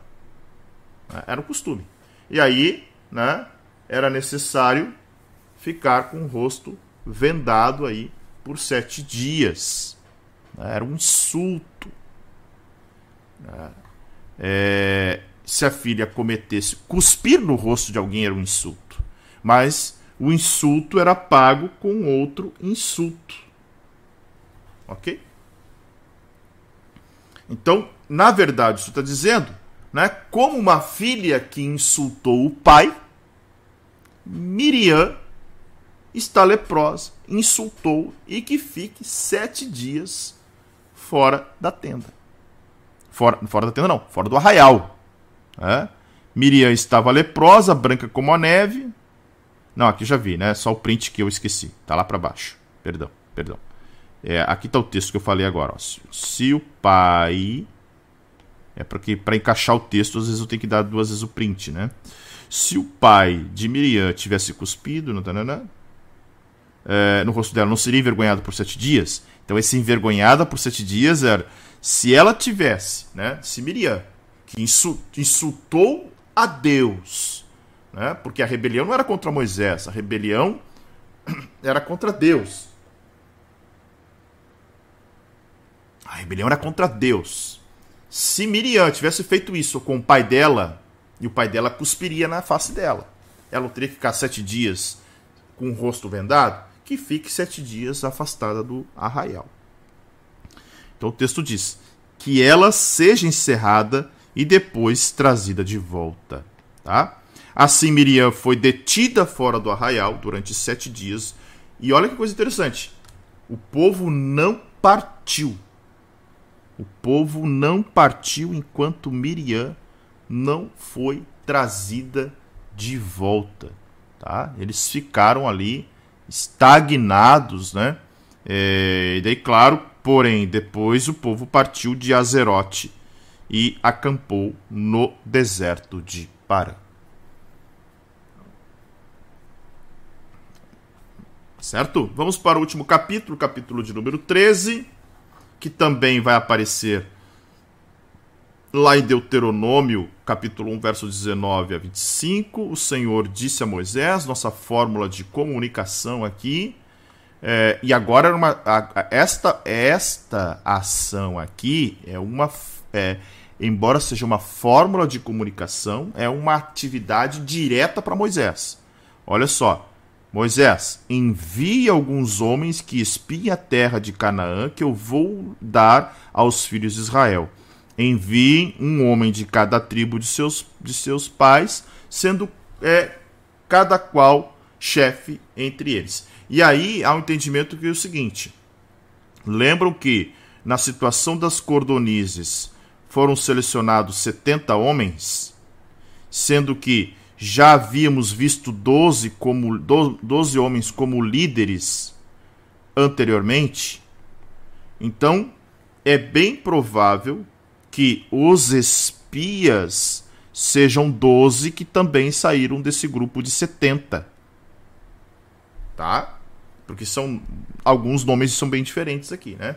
Até talvez mais jovens, mais vigor para aguentar essa jornada, é, uma, uma, ida e, uma ida e volta mais rápida, né? Era uma ida e volta mais rápida, diferente do que é, trilhar com um povo, né? Então eles foram enviados do deserto de para, ao passo que, né? É, de Cádiz eles partem então para é, a terra prometida, para espiar a terra. E aí nós vamos ver até o verso de número 12, o Senhor dizendo uh, uh, o nome dos doze espias, né? É, vamos lá. É, da tribo de Ruben, Samua, da tribo de Simeão, Safate, da tribo de Judá, Caleb, vou botar em amarelinho aqui. E olha que coisa interessante, né? Foram 12 espias, mas a gente só lembra do nome de dois. Nós só lembramos de Josué e Caleb. Ninguém decora os outros nomes dos dez espias. Né? Olha, da tribo de Zacar, Gigeal. Né? Da tribo de Efraim, Oséias, filho de Num, que daí na verdade. Opa, deixa eu botar o Gigeal ali de verde. Oséias, filho de Num, que este aqui é Josué, tá? Aparece como Oséias mas depois, mais à frente, a gente vai ver que é Josué. Moisés chama ele de Josué. Hum, da tribo de Benjamim, Pauti. Da tribo de Zebulon, Gadiel. Da tribo de José, pela tribo de Manassés, Gadi. Né? É, da tribo de Dan, Amiel. Da tribo de Aser, Setur. Da tribo de Naphtali, Nabi. Da tribo de Gade, Jeuel. Então, 1, 2, 3, 4, 5, 6, 7, 8, 9, 10, 11, 12. Né? Os 12 espias que Moisés enviou para a terra prometida. Tá? Não está aparecendo aí, deixa eu só ajustar aqui o texto, gente. Aqui, opa. Aí, ó, daí apareceu o restante. Tá? Caleb e Josué é o que a gente lembra, né? Verso de número 16. São estes, são estes os nomes dos homens que Moisés enviou para espiar a terra. E aqui o texto vai dizer o seguinte: Oséias, filho de Num, Moisés deu o nome de Josué. Tá? Tá ali no versículo de número 16. Então, é... Josué também era chamado de Oséias. Mas é, o nome de Josué significa Iavé é salvação. Iavé é salvação. Tá? Eu não quis falar, mas a Neuza já disse, né? Geralmente ninguém lembra de quem não cumpre a missão, verdade. Muito boa, né? É muito bom isso mesmo. Ninguém lembra de quem não cumpre a missão. E aí, gente, do versículo 17 ao versículo 20, nós vamos ver. Uh, nós vamos ver o, uh, o depoimento dos espias. Tá? Então, olha só. Moisés os enviou a espiar a terra de Canaã ele, e disse, tá? Uh, qual era a ordem? Primeiro a ordem de Moisés, né? Tinha uma ordem. Olha, o que vocês vão fazer na terra? Subam pela, pelo Negueb e entrem na região montanhosa, tá? Vejam a terra como ela é. Deixa eu ver aqui, gente, se eu tenho um mapa. Só um pouquinho. Me deem um minuto aí. Deixa eu ver se eu tenho um mapa da rota dos espias. Um minutinho aqui. Não lembro, até ontem eu fui dormir um pouco tarde e acabei uh, não lembrando do mapa aqui, mas eu acho, acho que tenho aqui, só um pouquinho.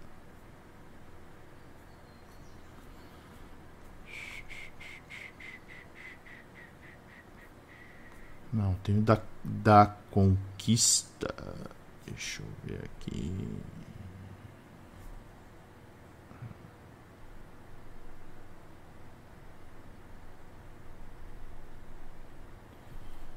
Vamos ver.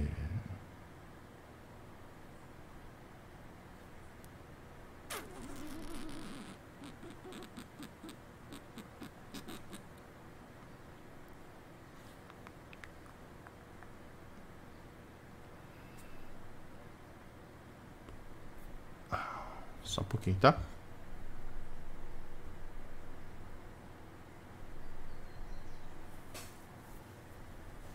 É, não vou. Acho que não tem. Ah, achei. Só um pouquinho, gente.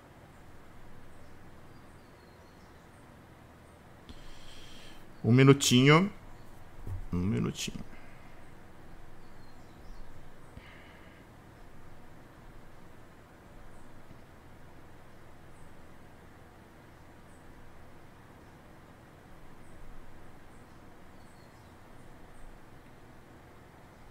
Aí.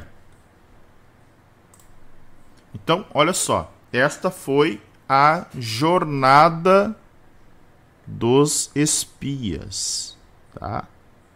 Da onde eles saem uh, em Parã, aonde eles estavam, fazem esse trajeto até chegando Hebron, vão até Azor, vão até o final, né?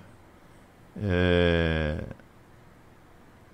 E retornam, fazem esse retorno depois, peregrinando por todo é, esse trajeto. O trajeto de ida e volta muito muito semelhante, tá? Muito parecido à jornada que eles fizeram. Então, o texto que nós estamos lendo aqui, né? uh, deixa eu voltar com a minha tela. A gente volta para a Bíblia, daí a gente pode ficar é, trabalhando entre é, o mapa e o texto, vai dizer o seguinte: ó, subam pela, pelo Negev e entre na região montanhosa. Veja a terra como ela é e o povo que nele habita. Aí Moisés está dando várias ordens. Né? Vejam o povo que nele habita, se é forte, se é fraco, se são poucos ou muitos. Vejam também como é a terra em que o povo habita, se é boa ou se é má, se as cidades são arraiais, né, abertos, se são fortalezas. Vejam o solo, se o solo é fértil, se é estéril, se tem mata ou não. Né? Tenham coragem e tragam frutos da terra. Até porque naquele dia era primícia, aqueles dias eram os dias das primícias das uvas. Então, é, Moisés está pedindo para que eles realmente avaliem tudo que é necessário para uma, uma, uh, uma entrada na terra, né? Porque esse era o território que Yahvé havia prometido a Abraão, né? que depois é conhecido como Palestina. Tá? Vejam quem é o povo que habita lá, né? E, e, e entre pelas montanhas, né? tudo isso Moisés vai dizendo. E essas instruções é, davam é, capacidade para que os espias julgassem a qualidade. Vale a pena lutar por ela ou não? Deus prometeu. Né? É, mas aí, vamos entender, né? vamos ver como é que é essa terra. Assim, foram os espias, foram espiaram a terra, desde o deserto de Zim até Reob, a entrada de Amate, tá? Então aqui, ó, eles de Zim até a entrada de Amate, que está lá em cima.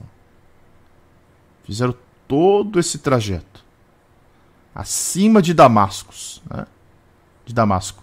Então foi uma jornada, uma jornada bem, é, é, é, é bem intensa, sim, de viagem para justamente uh, uh, entender aí, né, qual era a extensão da Terra, qual era quais eram as características da Terra, né, e se realmente havia toda esta, né,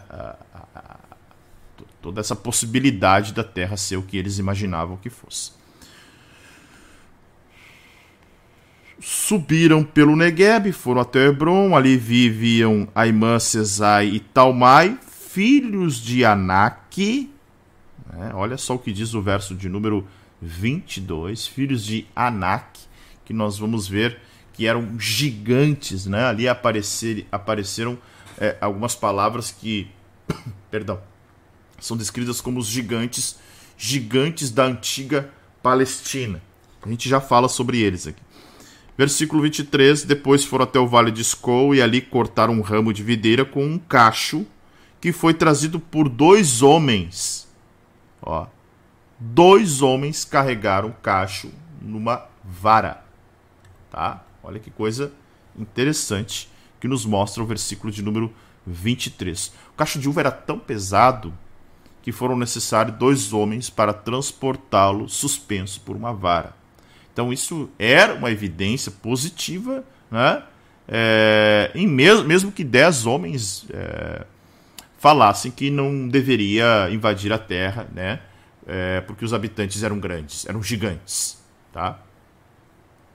Uh, então olha que interessante uh, os espias cortaram um ramo de cacho, mas levaram também figo. Olha o trecho, o trecho vai dizer: figo. Né? Onde é que está aqui? Ó, trouxeram também romãs e figos. Este lugar foi chamado de Vale de Escol por causa do cacho de uva. Então, o nome, o nome realmente significa cacho de uva, tá? É, vale de Escol significa cacho de uva. significa que a terra tinha grande abundância, né?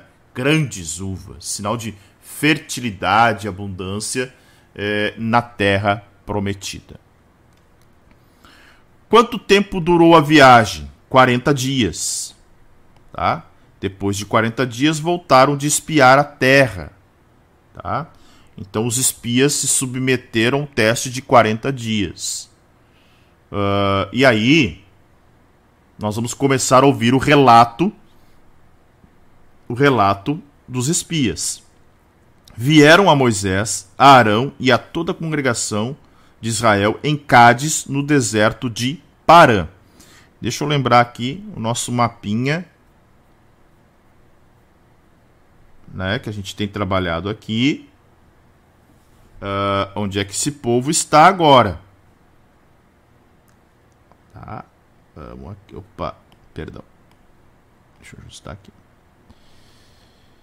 É, cá. E aqui. Que coisa séria. Ah, aqui, ó. Eles, eles estão aqui pelo deserto de Parã. Tá? Então, a jornada. Uh, eles estão posicionados aqui, mais ou menos aqui, tá? Acampados aqui.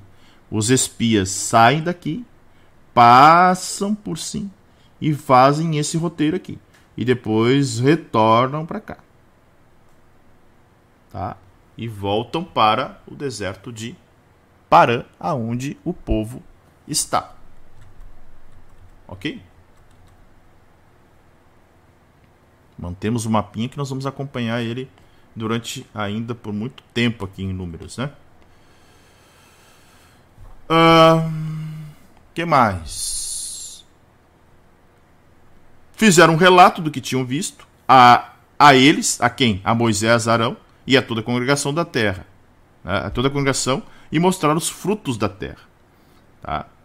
Relataram a Moisés e disseram: Fomos à terra a qual nos enviou de fato é uma terra onde mana leite e mel. Estes são os frutos dela. Imaginem o seguinte: imagine a congregação vendo, né, é, ouvindo primeiro. De fato a terra é boa e mana leite e mel. É óbvio que não tinha só leite e mel. A expressão mana leite e mel significa que a terra é abundante, né? é, a terra, conforme havia sido prometido a Abraão, uma terra que mana leite e mel. Virou uma expressão entre os hebreus, né? Terra que mana leite e mel. É sinônimo de fartura, de fertilidade, de prosperidade. Tá? Então eles estão dizendo o seguinte: olha, a, o território é bom, mas é impossível de vencer seus gigantes. Tanto que eles vão dizer aqui, ó. Mas o povo que habita nessa terra é poderoso. E as cidades são muito grandes e fortificadas. Ou seja, cidades, né? Não, nós não vamos combater contra aldeias, não é contra tendas de seminômades. São cidades fortificadas. Tá? Cidades com armas de guerra. E se não bastasse, tem os filhos de Anak. Quem eram os filhos de Anak? Era a descrição do povo que estava lá. Gigantes. Né? É, pessoas aí com uma estatura muito maior do que, as, do que a deles. Né? Então, por gigantes, não significa que eram pessoas de, sei lá, é, né? É, gigante poderia ser do tamanho de Golias, por exemplo. Né? É, e aí tem esse, esse vínculo. Né? Então, sei lá, para uma pessoa de 1,80m e 1,70m, 1,70m e 1,80m, alguém de 2,5 metros e meio, 3 metros é gigante. Né? É gigante. Tá? Além deles, os amalequitas né, habitam na terra do Negueb, então, é, o que, que o, qual é o relato aqui dos é, é, dos dez espias? Nós vamos precisar não só derrubar cidades fortificadas ou vencer cidades fortificadas, como também derrotar gigantes. E aí tem os amalequitas, tem os eteus, tem os jebuseus, tem os amorreus, que também habitam nas montanhas. Até chegar lá, a gente tem que enfrentar todo esse povo ainda e os cananeus que habitam perto do mar, na beira do Jordão, tá? Ah, eu, esse, esse, eu tenho esse mapa aqui. Deixa eu achar aqui. Eu acho que ele está em Êxodo. Deixa eu ver aqui.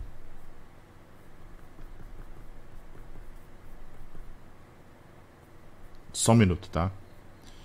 Que é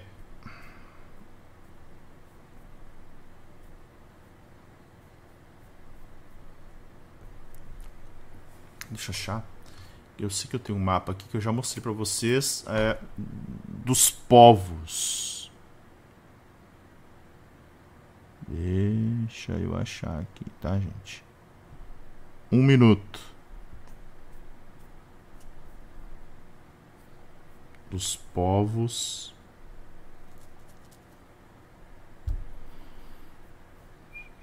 Ou eu não mostrei ainda?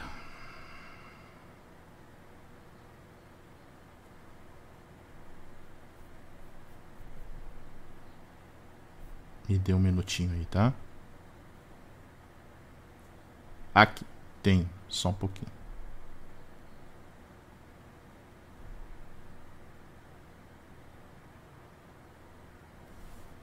Um minutinho que eu já mostro para vocês.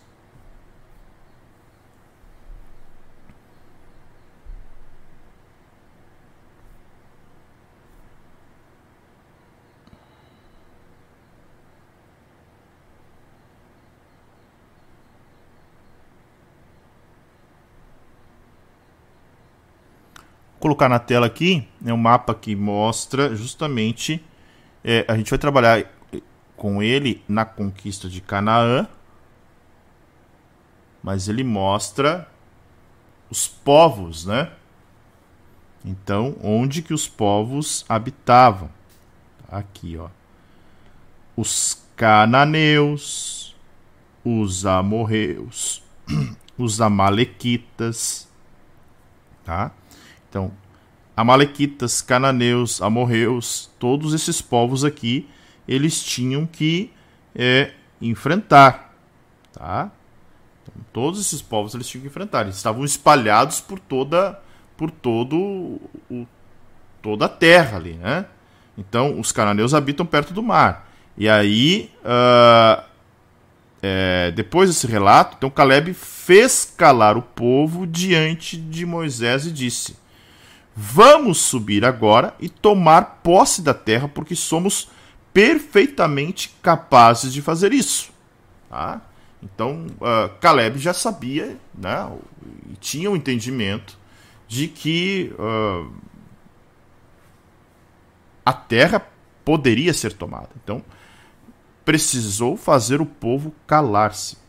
Até porque, certamente, essa expressão calar-se já havia ali uma grande discussão né? Talvez até a ponto das pessoas se rebelarem contra Moisés. Talvez Moisés tivesse até é, é, objetado o, o, o, relatório negativo dos dez espias, né?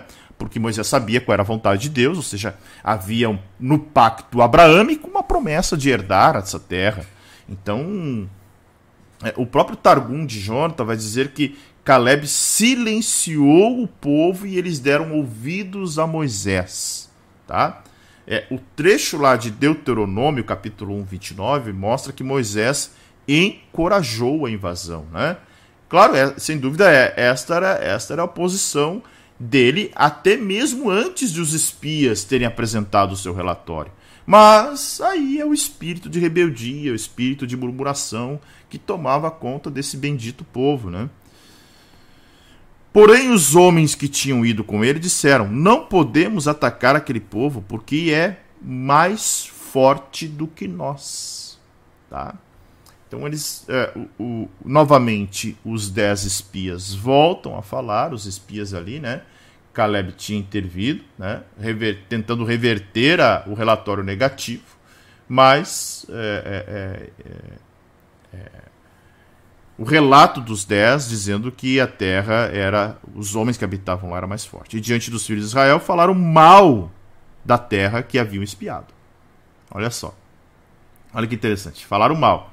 Né? É... Dizendo o seguinte: olha, a terra pela qual passamos para espiar é terra que devora os seus, os seus moradores. Como assim terra que devora os seus moradores? É claro, é uma sentença um pouco estranha. É... Talvez e alguns entendam, né, que é, aquela terra era uma terra que, embora fértil em, algum, em alguns lugares, havia lugares que eram desertos, tá? É, aquela terra vivia sempre em guerra é, com tribos hostis e até mesmo alguns acreditam que é, havia ali uma esterilidade em parte do território. Tá? Por isso que eles vão falar terra que devora os seus moradores.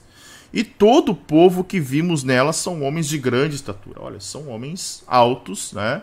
São homens que daqui a pouco é, uma, é um povo temível, muito, elevada estatura, é um lugar comum, pois ali residiam é, gigantes que eram né, guerreiros, né? é, bem armados, e aí aquele povo né, é, era muito maior né, em estatura. E, eles, e tanto que ele vai dizer no versículo 20, 33, ó, também vimos ali gigantes. Os filhos da Anak são descendentes de gigantes e éramos aos nossos próprios olhos como gafanhotos e assim também éramos aos olhos deles.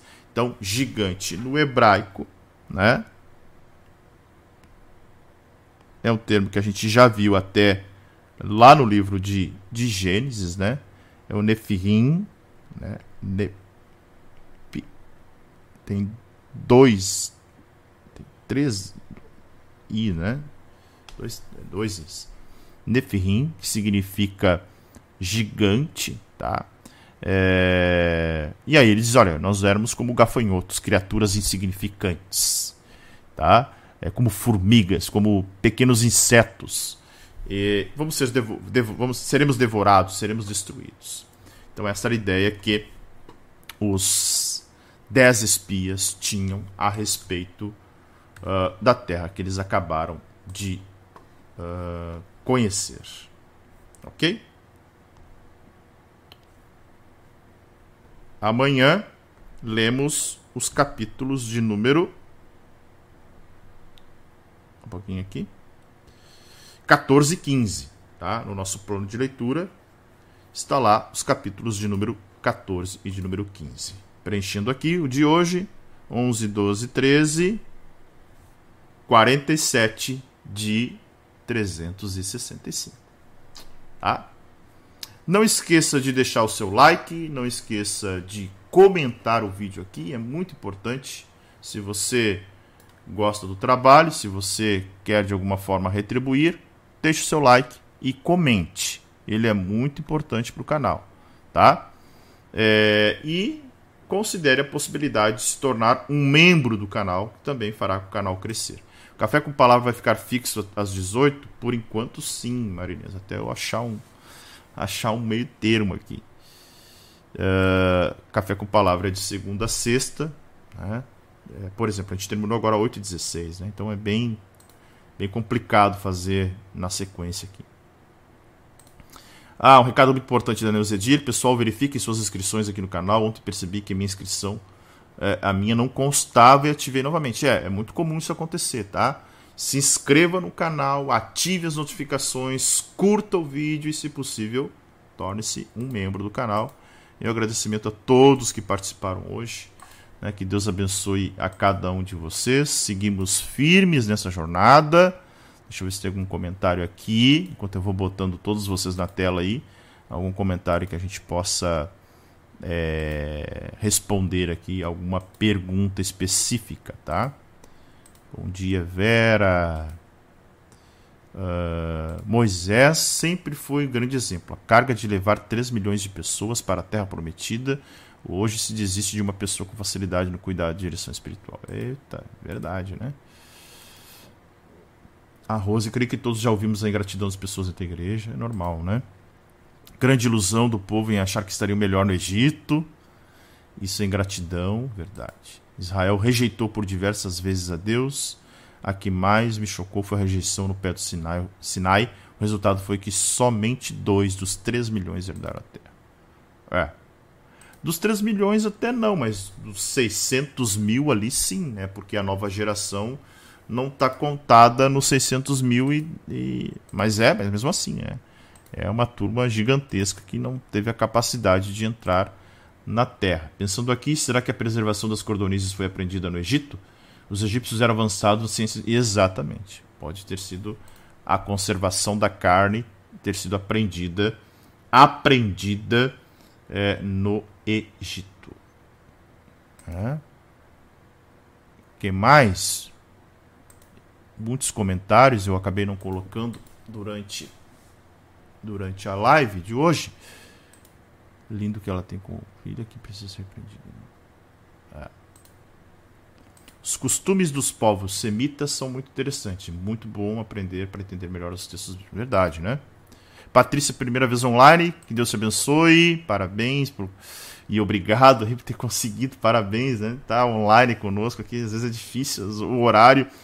É, as pessoas aí têm dificuldade de acordar cedo, alguns dificuldade com o horário de trabalho, mas venha junto, se esforce aí para estar tá online. Se não pode estar tá online, é, assista depois. Né? Sempre digo, pessoal, pessoal que assiste depois também deixa o seu, deixa o seu like, é muito importante, né? O like e o comentário não é só para quem está ao vivo, né? Então, quem assiste depois também pode ajudar muito o canal a crescer. Os espias só viram dificuldades, não as bênçãos. É isso mesmo. Quanto comentário? Faça esses comentários depois aqui, gente. Por favor. A falta de confiança em Deus é impressionante. É. A, na minha Bíblia tá Enaquel. É, é Anak, Enaquel. A gente sempre vai ver alguns nomes assim, com algumas variações dependendo da tradução. Tá? Isso é normal de acontecer. Por isso que eu sempre digo para vocês, utilizem mais de uma tradução, né? Sempre aprendendo. Amém, glória a Deus. Sandra, glória a Deus. Gratidão, obrigado, Evelise. Ah, ó, as minhas notificações também não estão funcionando. Tem que olhar que talvez no celular não esteja com as notificações bloqueadas do próprio celular para o aplicativo do YouTube, tá? Então escreva, ative as notificações e veja e veja lá é, se está ativado no teu celular também, tá? Ailane, seja bem-vinda como membro do canal. Muito obrigado pela confiança no trabalho. Pastor Anderson, teria como você ativar o botão valeu no canal?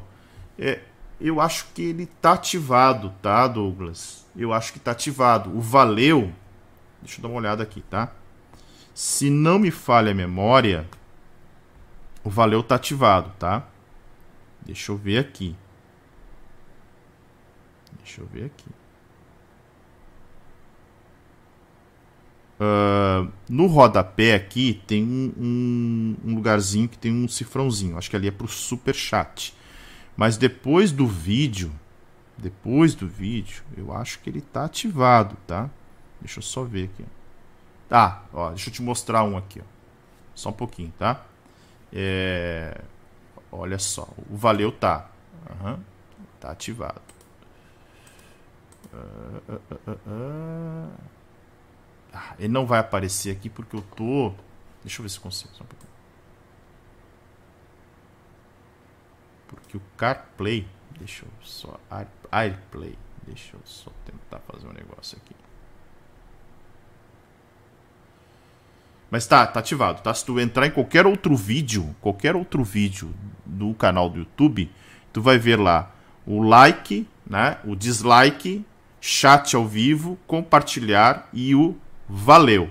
Então tem o valeu lá, onde também quem deseja ofertar pode selecionar. Mas o valeu, acho que é só para os vídeos já concluídos, tá?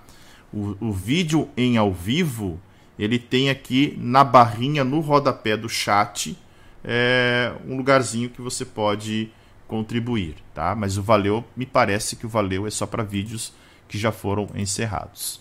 Certo, gente? Josete, gratidão. Patrícia, Deus abençoe. Fiquem com Deus, Deus abençoe a todos vocês. Fiquem na paz, que excede todo entendimento. Amanhã retornamos às seis da manhã e hoje à tarde, às 18, estarei aqui né, com Café com Palavra, tentando adaptar esse horário novo aí. Vamos ver como vai funcionar. Deus abençoe a todos e até a próxima, se ele assim permitir. Ah, bom dia, irmã Ironita. Ah, não podia faltar a senhora por aqui hoje. Deus abençoe a todos. Tchau, tchau.